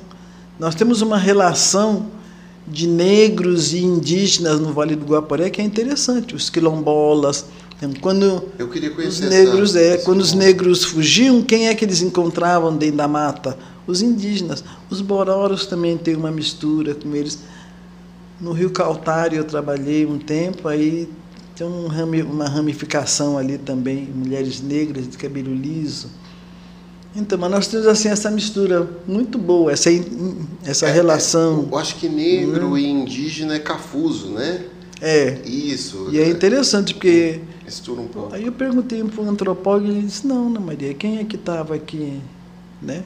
Quando eles fugiam de Vila Bela, de outras fazendonas aí, dos locais que Vila Bela é fronteira já quase com, com Rondônia. Então sempre quando, só para não esquecer, sempre quando a gente tinha uma, um, algum encontro grande assim, eu dizia, cadê os indígenas? Que eles, as mulheres indígenas, eram só mulheres, né? para poder discutir. Mas eu fico preocupada. Nós tivemos que marcar esta data, 20 de novembro, 19 de abril, não sei o quê, para a população lembrar que, olha, do respeito, né? Estamos aí, somos iguais, né? A igualdade em todos os sentidos, porque senão nem precisaria ter se o tratamento fosse diferenciado. Me lembro também uma vez na escola falando sobre 20 de novembro, não sei o que, não sei o que. Aí um menininho atrás de mim fala assim: É, tia Ana, e eu entendo isso daí, porque sempre acontece comigo. Aí quando eu olho para trás para ver um menininho de 7, 8 anos, ruivo. Uau! Aí eu disse: A coisa mais linda. Eu não consigo me lembrar mais que escola foi essa, mas eu gravei bem, né? Porque aí me veio o diferente, né? Então, 20 de novembro, 19 é para lembrar do diferente e, que, e o respeito que ele pede. E esse ruivinho era lindo demais, mas era diferente. Legal. Então, para aceitar. O, o que eu acho bacana do dia da conscientização negra é porque, assim, não é. co- Como que eu posso dizer? Eu, eu acredito na importância dos negros se veem como negro e fazerem parte dessa comunidade, né? Porque assim, se você pega em São Paulo, lá no bairro Liberdade, é a maior comunidade de asiáticos fora da Ásia, né? Então assim, eles têm ali uma escola que ensina a linguagem deles, tem ali o comércio que é deles, tem tudo ali específico. Os negros vivem na comunidade como todas as outras pessoas. Assim, né? É o que eu quero dizer. A gente está todo mundo junto e misturado. Não tem uma escola que ensine a língua mãe, até porque eram várias O tribos. na Yorubá, por exemplo, o pessoal dizendo um bocado de palavras Yorubá que nós usamos chocalho, não sei o quê, não sei o quê. E só para mim não me esquecer, Fica à vontade. Hoje eu descobri um negócio que você vai ficar, como diz o outro lá, passado. que o pessoal diz. O bairro da Liberdade, sabe por que Liberdade? Um negro que tinha feito alguma coisa, eu peguei já o boi andando, né? E aí tinha que morrer enforcado. Aí enforcaram uma vez, a corda arrebentou. Tentaram enforcar duas vezes, a corda arrebentou. Tentaram enforcar a terceira vez, a corda arrebentou. Aí na quarta vez mataram ele. Porque... Mas enquanto o pessoal tentava matar e a corda arrebentava, a população que estava acompanhando ficou gritando: liberdade, liberdade, solta ele, liberdade, sim, sim. liberdade, liberdade. Aí por isso que tem a Praça da Liberdade. Que legal. E no meio lá do bairro da Liberdade, uma tal de Rita, uma jornalista negra, descobriu uma capelinha dos negros que ficava dentro de um cemitério. E essa praça, que era um local onde eles batiam nos negros, matavam os negros, era enterrado neste cemitério. Que é o bairro da Liberdade. Que era o bairro da Liberdade. Tem em volta da capela, cheio de japonês e loja e tudo. Olha que interessante, não é sabia é, desse detalhe. Daí... Você acha? Olha. Interessante. Interessante isso daí. Assim, e hoje que... asiático. É hoje asiático. Mas assim, o que eu acho bacana, considero bacana, é que assim, sempre tem alguma coisa associada à história dos negros, né? Você pega aí. Tem, tem algumas coisas assim que, que eu, eu sou até. Como é que eu posso dizer? Suspeito em falar. Mas, por exemplo, o maior grupo de capoeira do mundo é brasileiro e o cara é branco. não vou nem falar aqui não, mas que... É, não, então, não, não, precisa falar o nome dele. Não, nem, nem fala o nome, quem, quem é conhece. Então, assim, existem algumas coisas assim que eu considero que os negros, assim, é uma falta de, vamos dizer assim, de se prestar ao papel. Por exemplo, nessa, nesse mês da semana, ou nesse mês de novembro, eu queria fazer uma semana com a cultura hip hop. Uhum. De Porto Velho. Queria trazer o cara do grafite, o cara do rap, uhum. o, os DJs, os b-boys, os caras do break. O espaço. O espaço para falar sobre isso. Queria fazer uma semana, todo dia. Aí o que, que acontece? Os caras não querem se mostrar, não querem falar, ó, oh, eu faço isso e tal. Não, ele quer ficar lá na dele, ele não quer se envolver no movimento. Eu acho que hoje a questão seria essa. E o Dia da Consciência Negra serve para vivificar isso. Ó, se envolva aí nas comunidades negras, faça parte, divulgue. Não é vergonha fazer parte de um grupo negro é, desses é, que já temos formados, ou desenvolver mais um, nunca é demais, enfim. Eu acho que o importante é fortificar o que tem, mas se não for o caso, então assim Dona Ana Maria, eu observo hoje é isso, falta essa, vamos dizer assim, eu não gosto dessa palavra que está na cabeça, que seria se impor, né? se apresentar, se mostrar para a sociedade assim, com, como movimento organizado. Porque eu viajei uma vez para fora do Brasil, meu pai já tinha ido para a África, ele trabalhou lá um ano. Hum e aí ele recebeu um monte de presente. Eles diziam que ele era um irmão dele que estava longe. E aí ele recebeu aqueles carinho, né? Panos, recebia é, comidas típicas e as pessoas contavam como era lá. Foi muito legal. E aí uma vez eu viajei para o Caribe. Eu fui para a República Dominicana de férias. Fiquei lá uma semana. E, e aí no primeiro dia eu me tornei dominicano. Sí, usted, hermano, sí, mi corazón dominicano, hermano. Mi corazón, mi padre, mi madre em Brasil, mas mi corazón dominicano. Estou acá você e quando sou nós outros, saludos del Brasil a ustedes todos. E, ai, e esse meu portunhol ruim, arrastado brasileiro. No segundo dia, eu virei o brasileiro é, dominicano. E aí foi uma semana todinha. Onde eu ia, os caras aí, o brasileiro dominicano e tal. brasileiro. Brasileiro dominicano. E o que, que ficou, o que, que ficou interessante para mim nisso? Essa afinidade que a gente teve, essa, esse, vamos dizer assim, essa, esse relacionamento foi muito rápido, né? A gente se identificou, contei a história, eu até falava, né? Minha mulher tá, tá assistindo, não vai assistir, ela vai lembrar disso, vai ficar com raiva. Porque te, a gente foi fazer um, um passeio de helicóptero, e aí lá no passeio tinha uma lojinha, e a gente entrou, que a gente queria trazer esses imãs de geladeira, geralmente quase todo lugar que a gente vai a gente traz.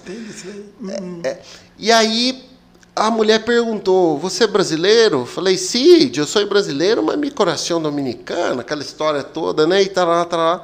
E esta? Eu falei: É minha esposa. sobrinha de Rousseff. ela é ela, ela é muito rica, me levaste a Brasil e tal, né? Que eu tava dizendo que ela gostou de mim por ser negão e me trouxe pro Brasil uhum. e tal. Uhum. E aí a minha mulher, o que, que você falou com aquela mulher? Eu fui explicar, ela, nossa, não tem jeito. Imagina só. E o que que eu... Essa viagem foi muito bacana, porque assim, o que que eu... O que, que eu considero? Que foi um. Eu estava em outro país falando uma outra língua, mas eu me senti em casa. Eu acho que, uhum. que essa conexão foi muito forte. A palavra que eu queria achar antes era essa. Né? É. Essa conexão foi muito forte para mim. Como esses reis, né, que eu estava contando no carro para você, que vieram, acho que foi no Rio de Janeiro. Chegaram hoje, cinco, seis deles. E que eu senti um coração, assim, um afago no coração. E não é porque está com carência afetiva por causa da pandemia, não ele olhou, não, porque eles vieram visitar a jornalista, ah, vieram visitar a gente, não sei o que. Os reis africanos, né? Os reis africanos, de algumas aldeias africanas. Né? Aí é, ele disse, eu sou responsável por vocês, eu vim, vim visitar, vocês são meus filhos, eu amo vocês. Eu falei, nossa. Mas a fala dele entra dentro do coração da gente como se fosse da família. Ah, meu pai que está falando, não é meu fulano que está falando. E aí até eu disse dentro do carro para você, de repente esse, essa ternura que a gente tem, esse carinho que a gente tem, a gente adquiriu dele, acabou adquirindo. Dos ancestrais. Né, dos ancestrais. E tem assim, como aquelas mulheres diziam, ah, eu já estive aqui, eu sou de São Paulo, eu já estive aqui. É um legado ligado à ancestralidade, porque lembra na época dos bandeirantes, que eles vinham pelo Vale do Guaporé, Paranazão, não sei o que, não sei o que, e vinha até o Vale do Guaporé, Raposo Tavares, Raposo, Raposo Tavares, é, um dos bandeirantes, e tiveram. E quem sabe? É. Não sei. Quem é que carregava a matula e os sacos nas costas? Nossa, os escravos. Os escravos, né? É. O, tem, tem, tem uma coisa legal naquele filme que. Ai, eu esqueci, que é o Morgan Freeman. É o Morgan Freeman. Que, que ele começa a comprar autos negros, e aí tem um caso que eles estão trazendo um navio negreiro da. Não é amistade? É, amistade mesmo o nome do filme? Eu acho que é, eu acho que é o que eu, é eu tenho um salvo. Que até escravos que Isso, que aí é, é amistade mesmo. Fica mentindo que é de turista. Exato, é amistade. Tem um advogado bem velhinho que Isso. se eu vou te ajudar. Exato, que o advogado foi um dos presidentes, né? Uhum. O ex-presidente que era advogado da área do direito foi lá foi para defender ele e ele, eu acho que era eu não me lembro o nome agora do do personagem ali. Hum. Ele chama, né? E o advogado quer saber, me explica mais sobre a sua cultura. E tem um tradutor falando, e ele fala, né? Que o, quando eu estiver lá, os meus ancestrais vão estar comigo e eu vou estar falando e eu vou ter força para falar. Tá vendo? E aí eu me lembrei disso quando a senhora falou no carro. Exatamente. O, o, a questão do da ancestralidade, da raiz, da origem. O dia que a Ednair veio aqui, a Dini, que ela contou desde os bisavós dela para cá, eu falei, cara, que, que, que riqueza, né? Porque, tipo assim, você sabe quem você é a partir da sua história. Das suas raízes. Das suas raízes, das suas origens. Se das você não tem raízes, raízes, origens, a gente até brinca né, com o termo, você é um pangaré. você é um pangaré. Se você não tem origem em determinado segmento, você é um pangaré. Exatamente. Agora você imagine isso na área da saúde, a oralidade, os seus ancestrais e até os não, a erva X é porque a minha tataravó falou que é essa é. E até hoje você usa. Funciona isso. Agora, essa ancestralidade também na área da saúde está ligada ao negro, porque foram os escravos que. Sim. Algumas ervas medicinais que nós temos aqui são os escravos que trouxeram. Então, também não dá. Acho que por isso que ficou com, comigo ficou muito ligado isso, né? Porque, né? A área da saúde. Olha, olha como que é, é louca as coisas, né? A minha avó da minha esposa era benzedeira e era parteira. E não é negra. Interessante, mas tem também, né? Tinha, ela, tinha ela, não, mas ela já aprendeu com alguém, né? E- aprendeu com alguém. aprendeu com alguém. E assim, e a minha esposa hoje, eu até falo pra ela, né, que é muito, minha esposa é fantástica no que ela faz, porque pa- parece que veio essa questão da ancestralidade tipo da avó dela que passou. pra- Minha esposa é reflexoterapeuta, então ela trabalha com óleos essenciais. Ah, Gente. é, então assim, ela não, não no mesmo, meio que no mesmo segmento, mas hoje ela sabe para que É serve mesmo lavanda, segmento que óleo essenciais, porque na época eles rosa não tinham como mosqueta. tirar. Não tinha como extrair É. o óleo da planta, era a planta mesmo, né? In a planta natura. mesmo, e às vezes põe um pouco de óleo para fritar ela, para ir misturando o óleo da planta nana. Né? Hoje ela tem maquinários, tem um- Ixi, né, hoje existem fazendas Uhum. gigantescas lá na Aham. região de São Paulo que fazem extração de Exatamente, óleos é. essenciais. Então, assim, eu observo que parte da nossa cultura. Por que, que eu falei da nossa cultura? Mas da cultura do negro, né? Mas da nossa cultura brasileira. Da cultura do negro está entremeando na cultura brasileira que você não sabe diferenciar. Tipo, que feijoada é um prato que foi desenvolvido aqui na senzala com resto de porcos, né? Tirava a parte boa e ficava só a orelha, o pé e Isso. tal. E ficava lá aquele caldeirão cozinhando. Hoje é uma comida nobre. Uma feijoada custa 20, 30, Se você- 40 conto. Se você prestar atenção, não dá nem para pagar. Ou pagar uma para três. Uma para três, mais ou menos isso. Então, Né? assim. E parte- dizer que gosta de feijoada. Ah, e o negro gosta de feijoada. Hoje sim. É. Mas olha o tempero, como você acabou de falar. Olha o tempero, É, olha mudou os tudo. acréscimos né, na, na feijoada. Porque na época. Não era assim, não surgiu assim, né? Uhum. Hoje tá bonito, tá desenhado, tem, né? De salga, faz isso, coloca bacon, tem Uhum. toda uma questão. Na época, Tem a carne, não é só a orelha. não é só. E o cotalzinho do porco. Mas pra né? falar a verdade, já tem muito tempo que eu não como uma feijoada que tenha orelha e pé de porco. Também. Agora é bacon, o lombinho, é só coisa chique, né? Você come assim, você fala. até perdendo. "Rapaz, Orapronobis, né? Orapronobis você tem uns pezinhos em casa. Orapronobis é... tem alguns negros do interior, Minas usam muito. Né? Outro dia um senhor chegou em casa, ah, aqui tem orapronobis, você não come? Eu como, só eu como, ninguém come, só eu que como. Mas esse orapronobis aí é da época da senzala. Sobrava essas folhinhas verdes para comer e caldão com água e sal. E, E às vezes uns pedaços de porco lá tal. Quer dizer, trazido Trazido. da época lá, né? Imagina. A cultura extremamente rica né, em informações. Hum. Cultura, né? O samba, é, o- na verdade, Vestimenta. a vestimenta. O, existem várias lutas que derivaram da cultura negra, que é o batuque, a capoeira. A gente tem também o marajoá. É mara, na ilha de Marajó tem uma luta que é uma mistura da luta que se fazia entre os indígenas e os negros. Aí, eu, esqueci o nome da luta agora.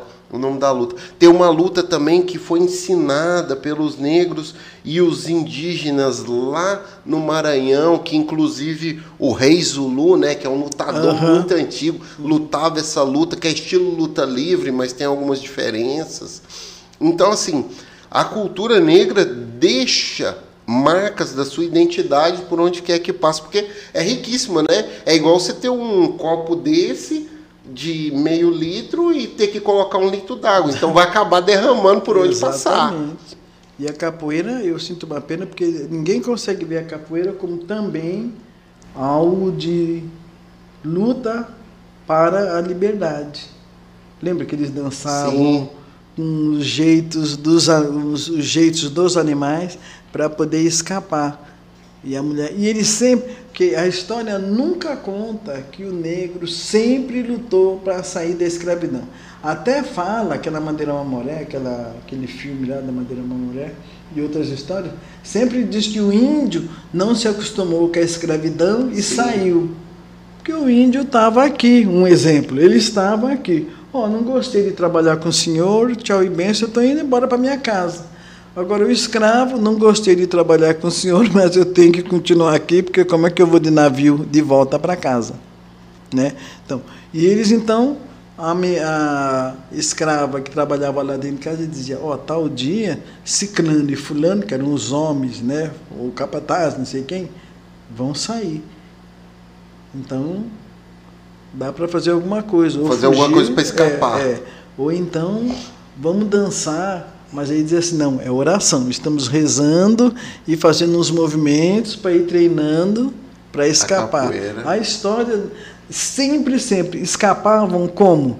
No meio do caminho tinha várias casas com mulheres negras ou outras mulheres e que tinha curativo, faziam trabalho de enfermagem. Isso a gente contava muito nas escolas, por causa da macumba, né? E a macumba? Fulano tem um namorado, roubou meu namorado, então vou fazer uma macumba, que não tinha nada a ver.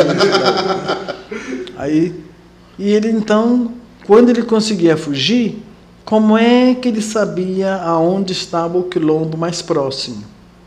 E às vezes ele machucava Uma a perna. de comunicação. É, eu tive ferimento nas pernas e tal, eu fico pensando, diabetes, tananã, será que eles não tinham na época, tananã? Mas, de repente, né, aquelas feridas crônicas. Então eles tinham aquelas faixas de camisa velha, roupa velha que enrolavam assim. Quando chegava no cruzamento, ele parava para descansar, aproveitava para ver qual era o caminho que ele tava, que ele tinha que seguir então aproveitava, tomava pinguinha, já estava no final, já deixava a garrafa lá mesmo, desenfaixava os ferimentos. Como ele já tinha passado numa daquelas casas de enfermaria que o pessoal, né, na frente era um barzinho para o pessoal descobrir e atrás era a enfermaria para atender os negros doentes, machucados, feridos, tal. Então aí ele tirava aquelas faixas sujas, deixava lá e pegava outros trapinhos que estavam limpinho, enfaixava tal e sempre quando eles levavam frango, isso é outra coisa que eu achava engraçada, o bico do frango demora para derreter debaixo de chuva. Tanana. Então, quando era um cruzamento, a pessoa que tinha comido frango colocava o bico apontando para onde ele tinha que entrar. Entendi. Então, quando ele chegava no cruzamento, a primeira coisa que ele procurava é era esse de bico de galinha para orientar para onde ele tinha que ir. Que legal, né? né? Aquele negócio de ficar todos os quilombos eram no alto. E por que no alto? Que só tinha montanha? Não, é para poder ter uma visão. Ver lá de cima. É, ver a história do zumbi. Sair, tá? Quantas vezes eles tentaram pegar o zumbi e não conseguiam, porque sabia que ele lá de cima tinha o pessoal coordenando, guarda, que hoje seria o vigilante, segurança. Os olheiros. Os olheiros, os olhudos, sei lá como é que era, para olhar, para não pegar. Mas sempre era um lugar alto para ter uma visão. Porque se, se a gente for explanar a história, o tempo todo eles lutaram. Mas a gente não consegue passar na verdadeira. A história é linda, né? a história é linda, através de fábula, através disso ou daquilo, mas a gente não consegue contar essa verdadeira história. Por isso que a família é importante descobrir, manter, manter e contar para os filhos, que aí os filhos se defendem. Né? Se defendem na escola, como o outro lá se defende na escola. Que legal, Muito interessante que legal. isso. Mas foi ótimo, hein? Muito... Aprendi também um bocado de coisa. Ó. Muito legal. E assim, dona Ana Maria, tem sempre uma pergunta que eu faço aqui quando a gente chega ao final. Eu faço para todo mundo que uhum. participa aqui com a gente como convidado. Tudo que tu vai pagar. é a última pergunta. Não, não, não, não. é, é, é mais ou menos o seguinte: se a senhora tivesse que deixar uma mensagem que fosse chegar a todo rondoniense independentemente de onde ele esteja, a todo lar de Rondônia, que mensagem é essa que a senhora queria deixar? Ai, hoje, é, eu falei que eu fiquei emocionada com a palavra daquele rei, né? Que eu acho que eu pediria para todos nós negros ter uma sororidade maior, uma amizade maior, um apoio maior eu me lembro que eu passei aqui algumas coisas também e senti que faltou. Mas como eu tinha família, um bom grupo, então eu consegui segurar. Mas que às vezes tem grupos de negros que não conseguem. Eu me lembro que uma frase que eu sempre soltava com, é, com as mulheres, eu dizia, olha, muitos caminhos que a gente vai seguir ou que iremos seguir, sozinho não vamos conseguir nada. por exemplo, as, as próprias lutas das mulheres grandes, as com, negras, as compensações, as leis, sozinha nós não vamos conseguir. Saúde da população negra, saúde da mulher negra, sozinha. Eu me lembro quando gente falava de um mioma, outra gritava lá. Aí, mas nós também temos. Tudo bem, mas temos que lutar junto. Você, a branca, a indígena, aquela ribeirinha que está lá, de vez em quando com o pé dentro da água, lavando. Hoje eu vi o Bado, que vai fazer um show, vai ganhar um prêmio. Meus parabéns, hein, Bado? Eu adoro as suas músicas. Inclusive, a primeira música que eu ouvi dele foi aquela Lava, Lava, Lavadeira. E eu sempre me lembro da mulher ribeirinha, que é um pouco nosso, um pouco negra, um pouco indígena, um pouco ela mesma, e está aqui. Então, quando todas as mulheres se juntarem, que é a violência em cima da mulher, em geral, está né, tá bem alta aqui em Rondônia, então, a hora que todos nós começarmos a ter a mesma visão e lutarmos juntos, eu acho que isso vai ajudar muito. Todas somos iguais, nenhuma é melhor ou maior do que a outra. Pode até ser de tamanho, né? mas melhor do que a outra Importância não é, é não. Importância é a luta, tentar participar dessa luta para a gente poder né, caminhar melhor. Que legal. E não existe alma branca, em todas as almas tem a mesma cor. Cor. É, tem, tem, até uma piada que eu conto. Eu, não, eu, eu, sabia que eu não ia terminar esse episódio do podcast sem contar uma piada de preto, mas é agora. É, eu, eu, tenho um monte. Eu preciso ver se eu gosto. Né? Não, não, essa é boa, essa é ah, boa, tá, essa é boa. Ah, tá, ah, tá. O cara tava aqui na Terra e aí ele passou por algumas dificuldades e tal, e aí acabou morrendo. Ele falou: graças a Deus eu cheguei no céu, né? E no céu é todo mundo da mesma cor. Aqui não tem esse negócio de branco, preto, não. Aqui todo Bem mundo é moreno, verde. moreno, moreno. Não, não, não. Aqui é todo mundo verde. Aí chegou lá todo mundo, né, morrendo no mundo ao mesmo tempo, e aí falou, ó, para entrar aqui no portão, a Bíblia já dizia que o caminho é estreito e tal, aquela coisa toda. Vamos fazer uma fila aqui, os verdes escuro para trás e os verdes claro para frente. Os verdes escuro, verde escuro. Verde escuro para trás e os verdes claro para frente. É. Mas, é, brincadeiras à parte, a gente tem até um monte de piada dessa aí. Vou mandar um salve aqui pro meu amigo Paulão, que o Paulão que gosta dessas coisas. É um amigo nosso que veio do Mato Grosso do Sul para cá, ele dizia para um outro rapaz que trabalha com a gente também, o Max, que eu acho que ele não vai assistir. Aí ele falava, Max, por que você está namorando com essa menina? Eu já sei, né? Você quer, quer manchar a família dela. quer botar uns neguinhos lá, né? Ai, ai, ai. É, é um monte de coisa assim. Mas agora falando sério, eu, eu acho muito legal que a sociedade no geral, sei lá, 10 anos para cá, avançou muito nesse sentido sim, de entender que todos somos pessoas, todos somos iguais. Esse lance da escravidão foi uma coisa que já passou. Hoje a gente vive alguns restícios disso. Por exemplo, a Marvel fez agora, né, o Pantera Negra. Que filme, hein? Não, que filme. Negra. Que filme. É a segunda vez que está passando, porque eu assisti a primeira vez. É, é, eu acho que só tem um, mas assim, é o filme. É, não, acho que é só um. Eu assisti um que está no Disney Plus, estou até fazendo. É, o ator principal faleceu de, de uma briga com o CAI, ele acabou. Exatamente, em... é. Esse, filme fantástico. agora, mas eu acho que assisti antes e não falecer. É, em Wakanda, né, que se passa a história na África, várias tribos que compõem ali, muito bacana. E aí eu queria contar a história de um general, né, é, general é, Yasuki, que o termo Yasuki significa negro ou escuro, alguma coisa nesse sentido, no idioma original lá asiático. Eu, eu não sei se é japonês, se é chinês, mas oh, me confundi agora por causa disso. Yasuki foi o primeiro samurai negro. Eu tenho aquela espada ali por causa do símbolo do Yasuki, o primeiro general negro. Primeiro general negro. Ele foi o único, naquele momento de guerra que tinha ali, era o único general do exército do senhor feudal que ele servia, e era Yasuki, era um negro.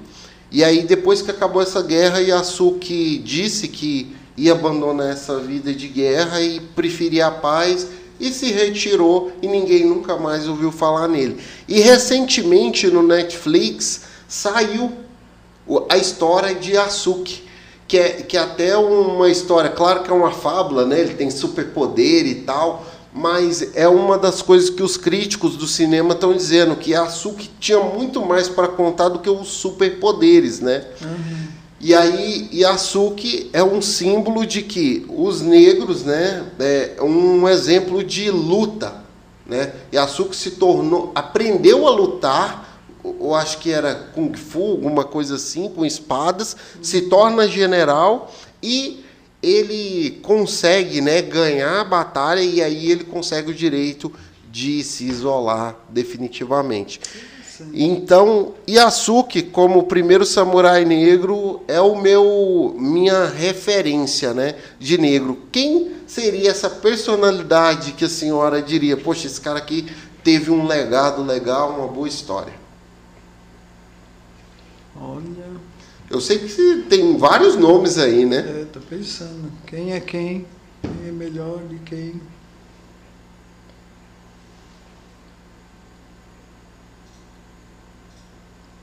Tô pensando aqui, né? Não, eu... fica à vontade. Tô pensando aqui. Eu não sei se eu conto outra piada enquanto a senhora pensa. Não tem piada de preto aqui, tem um monte. Não, não, não. não. não então deixa eu contar mais uma piada enquanto eu tô pensando. Porque quem é quem é o mais importante? Na sua visão. Eu tenho uma atriz. Pode ser. Que hoje passou aquela VUP. VUP. Mas eu me lembro dela lá atrás, na cor púrpura. Tanto que quando eu assisti Mudança de Hábito e outros, eu nem acreditei. Porque a Mudança de Hábito é um filme bem africano, bem. Nossa, aquele coral é lindo. É, mas ela o primeiro é a cor púrpura. Você nem conhece ela agora na mudança de hábito 1 e 2, você nem acha que é ela. É, mas é... tem. Mas aqui é. Cantora eu gosto demais da Elizabeth, da. Eles chamam de marrom. Eu não gosto quando chama de marrom, roxo, não sei de cor. que é a marrom, Gilberto sei. Gil entrou agora na Academia de Letras, que estava escrevendo. Eu nem sabia que ele escrevia livros, o Gilberto Gil. Eu acho que também não. Assim, pelo menos que ficou evidente a parte dele de escritor, não tem muito tempo, não. É, pelo menos que eu me lembre eu também. Eu fiquei até admirado. É. Mas, né, eu precisava até ver esse livro dele para ver o que, que eles falam, né? Não sei em cima disso. Quem mais? Lélia Gonçalves. Nós temos algumas mulheres negras importantes. Tem uma que eu estou lembrando aqui que um dos primeiros livros que começaram a aparecer, Carolina de Jesus. Carolina de Jesus, que escreveu aquele livro Cômodo. É, essa é Carolina de Jesus. Nem sabia escrever, era uma empregada. Foi aprendendo e foi escrevendo um livro. Porque nós quase, as nossas negras e os nossos negros importantes quase nem é comunicado. Sim. E desde onde que eu, tô, eu falei tanto, tanto, tanto, e desde onde que eu estou tentando lembrar o nome e não consigo. Eu não sei se é Teresa de Benguela. Ah, tem um título aqui com o nome dela, né? Que a rainha. É de, ela é de, de um quilombo. Isso, a rainha africana. Era de um quilombo lá do Vale do Guaporé, de Pimenteiras. Isso. E divisa com a Bolívia lá. Já divisa com a Bolívia e com. É, de Bolívia é muito grosso ali. É. E dia 25 de julho é o dia da mulher, das Tere... mulheres negras Tereza caribenhas. Ameríndia. Então é mulheres negras e indígenas. E essa mesma data a lei não sei o que lá, não sei o que lá, né? O número de lei eu não sei, eu também estou muito interessada na lei. É comemorado o dia dela, um, o marido morreu né, no quilombo, lutando, e ela então assumiu né, o papel do marido para continuar defendendo o quilombo de Pimenteiras. a, a Dinha Ednair vai receber um título. Eu não tenho certeza se é esse. É dia 22, né? Tereza de Benguela. Né? É, eu acredito que seja esse título. Que é.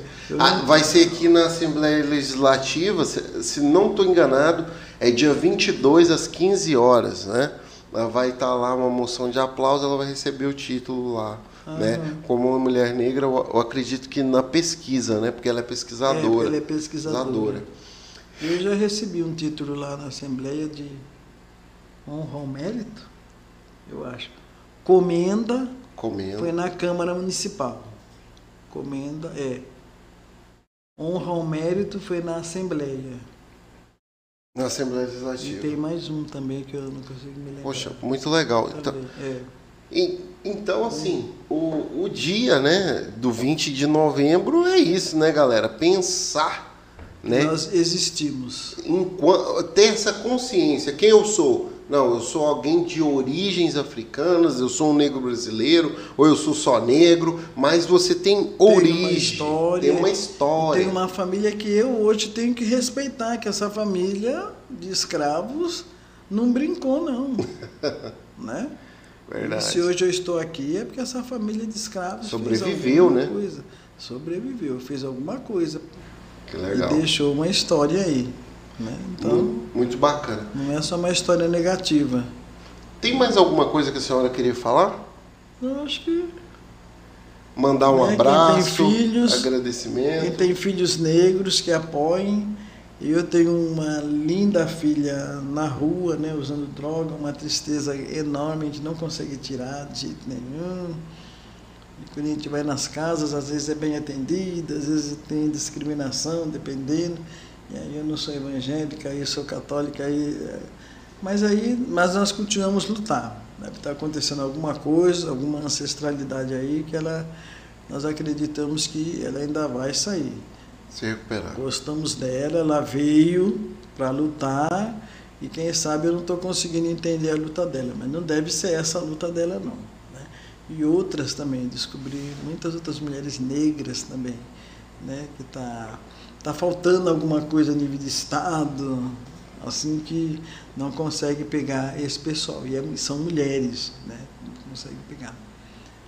Mas eu agradeço o convite, muito obrigado. Estava com saudades né, de sair, né? sair um pouquinho né, também, ver caras novas, né? mas também falar também. Né? Quero ver se e a perda, né, o número de negros que nós não se interessamos em acompanhar, a grande perda, né, o número maior, se não foi quase, foi um número muito grande de negros. Nós estamos em solidariedade com vocês, né, estamos aí, mas se cuidem, porque a nossa luta tem que continuar. E se cada negro que a gente perde, é, é um a menos, menos dentro dessa luta, né? É. E não podemos perder. Que agora que a consciência está maior, tem mais gente lutando, precisamos né, de vocês. E eu, eu gosto de um termo agora que inventaram, né? Esse é o seu espaço de fala, tá? É o nosso espaço de fala hoje, então. Exatamente. É Dia 20 espaço. de novembro. E mas todos os dias, qualquer coisa que vocês veem errado, assim, às vezes tem uma discriminação e é o é até bom, mas é o branco que diz: Fulana, isso é uma discriminação, acorda, vamos lá e eu vou junto contigo. Então nós, negros, temos que estar Nos conscientes né? que o, espa o espaço é nosso. É de fala, mas o espaço é nosso. A igualdade é nossa. Nós só queremos isso. Nós só queremos usar o nosso potencial, que nós também temos, e é muito grande o nosso potencial. Verdade. Em todos os sentidos. Verdade. Total. Mas obrigado, né? Mais uma vez obrigado a quem ouviu que está em casa também, né? Vai ouvir ainda que vai ficar gravado, né? Ah. Vai ficar gravado. A gente está ao vivo, mas já daqui quando desligar aqui vai ficar gravado pro resto da vida. Gente, olha. vai ficar gravado. Um documento, aí. né? Documento, um documento, um documento. Por isso que quando eu perguntei o nome dos movimentos, falei, vai ficar gravado, depois eu vou pesquisar e vou achar todo mundo. Por exemplo, que com o Grucom, é. por exemplo, a gente não tem nada, de repente, agora é ativo. Um, um documento ativo. Mas precisava, a gente tem que montar novamente alguns grupos, se não for esse, grupos novos, para que a gente volte a discutir um pouco né, sobre isso. Assim Repensar, né? Vocês viram, isso a gente não pode deixar de falar. O nome dela, eu não sei direito, é a filha da Ivaneide Bandeira, da entidade Canindé, que trabalha com população indígena. Pesquisa aí, filho, ele vai achar ali rapidinho. É, e o nome dela Ivaneide é. Ivaneide Bandeira. É. E, é, e, o nome da menina é Cai Cai, do Suruís, que fez que discursou na abertura ah, do COB 26. Sim, sim, sim, sim. Certo? Eu vi foto dela, tem. Em inglês. Isso. Ah, sim. É? é? Achou aí já? Não, mas eu. É, Agora ficou mais fácil de achar, né? É. Discurso indígena, COB. E tudo que o presidente não falou. Ela falou. Ela falou. Adorei. Né? Aí a mãe dela diz assim: Foi muito lindo. Não, eu não estou admirada. Eu já sabia que ela ia fazer isso, que ela ia falar isso. Eu que criei. Porque eu conheço essa menina desde nenezinha. Né? Me lembro de Evaneide indo trabalhar numa Toyotona toda velha com a nenezinha, só ela e a nenezinha. É o quê? Almir. Almir é o nome do pai dela, eu acho. Isso, é o líder indígena. O nome tá, do pai o nome dela. dela. É, o nome o dela é Caio Tai, um nome mais ou menos assim. Mas não importa o nome dela, a gente viu, ela falou, fez o papel, não brincou, e por isso que eu falo, indígenas, negros têm que estar, tá, sabe, levantando um, ajudando o outro. o nome dela. Tixai, tá vendo? Tixai Siri. Aham, muito bem. Um abraço para ela então, né? Bom, um abração para ela. Ivaneide, olha, um abração, você está de parabéns, porque você tem um tesouro. Né? Até ela falou, estou preocupada porque eu não sei quando que eu irei ver, é porque a Alemanha, a Holanda, não sei quem chamaram ah, para ir falar. Agora eu lembrei de uma coisa, falando Alemanha, Holanda, eu lembrei de outros países, né? Existe um mito aí que a senhora é é, que a gente estava falando no carro, né? Quando eu procurei minha network, meus contatos, meus amigos e tal, eu falei, eu queria alguém falar, rapaz, eu conheço uma senhora que ela é descendente de barbadianos. Hum. Aí eu cheguei lá, eu conheci, já conheci o Leroy, ah. conheci a senhora. Eu falei, mas, falei, eu pergunto ou não pergunto? Eu falei, eu sou curioso, eu vou perguntar. É, tem que perguntar, porque já pensou? A pensou. A senhora, dona Ana Maria Ramos, é descendente de barbadianos? Não, a Ana Maria é brasileira, nascida em São Paulo, num lugar onde tinha muito tatu e que hoje recebeu o nome de Tatuapé. Tatuapé. Tatuapé. É. Então, paulista. Caiu um mito aqui hoje, galera. Dona Ana Maria não é descendente de barbadiano. Não é que eu não quero ser barbadiano. É que não eu é. quero ser paulista. Eu não sou, quero ser paulista, que tem uns negócios. Até do cafezinho que eu gosto muito. Falar em cafezinho, Cacoal ganhou em primeiro lugar. E mulher. Em café, sim, tá sim ao, eu, eu até postei Novo nas Horizonte. nossas redes sociais. É. Novo Horizonte. Na verdade, segunda dos, vez. É, mas esse ano é a que ficou em segundo ano ano passado, né? Ah, tá. Aí aqui ganhou o ano passado, parece que ficou em segundo, terceiro esse ah. ano. Eu estava até conversando com o Arimater, que é o vice-presidente da Emater, ele falou que ela estava morrendo de medo de ir lá para Belo Horizonte, porque ela nunca tinha andado de avião, né? A moça que ganhou, né? É, porque o ano passado ela ganhou, mas foi aqui em Cacoal. Isso, Tem é razão. a primeira vez que ela viajou de avião, essa que ganhou. Tem razão. A gente está acompanhando de perto o agronegócio, porque eu, eu acredito muito na força da economia de Rondônia e o agronegócio é, uma, é, é um percentual bem alto nisso. Então eu estou acompanhando bem de perto. Mas galera, o que eu tinha para falar hoje era isso. É, obrigado a todo mundo que acompanhou. Hoje foi um programa, um episódio, né? Um pouco diferente que a gente é, falou de Rondônia, a gente falou de parte da história de Rondônia e a gente envolveu o movimento negro e a história da Dona Ana Maria nesse processo todo. Então, novamente agradecendo a senhora e você que está aí, que está assistindo, não é inscrito no canal, se inscreve, deixe seu like para que essa mensagem alcance mais pessoas. Tá certo? Então o que eu tinha para falar isso era hoje e tchau, tchau, obrigado. Até mais, tchau, povos tchau, da internet. Obrigado pelo convite. Tchau, tchau. Fechou. Valeu.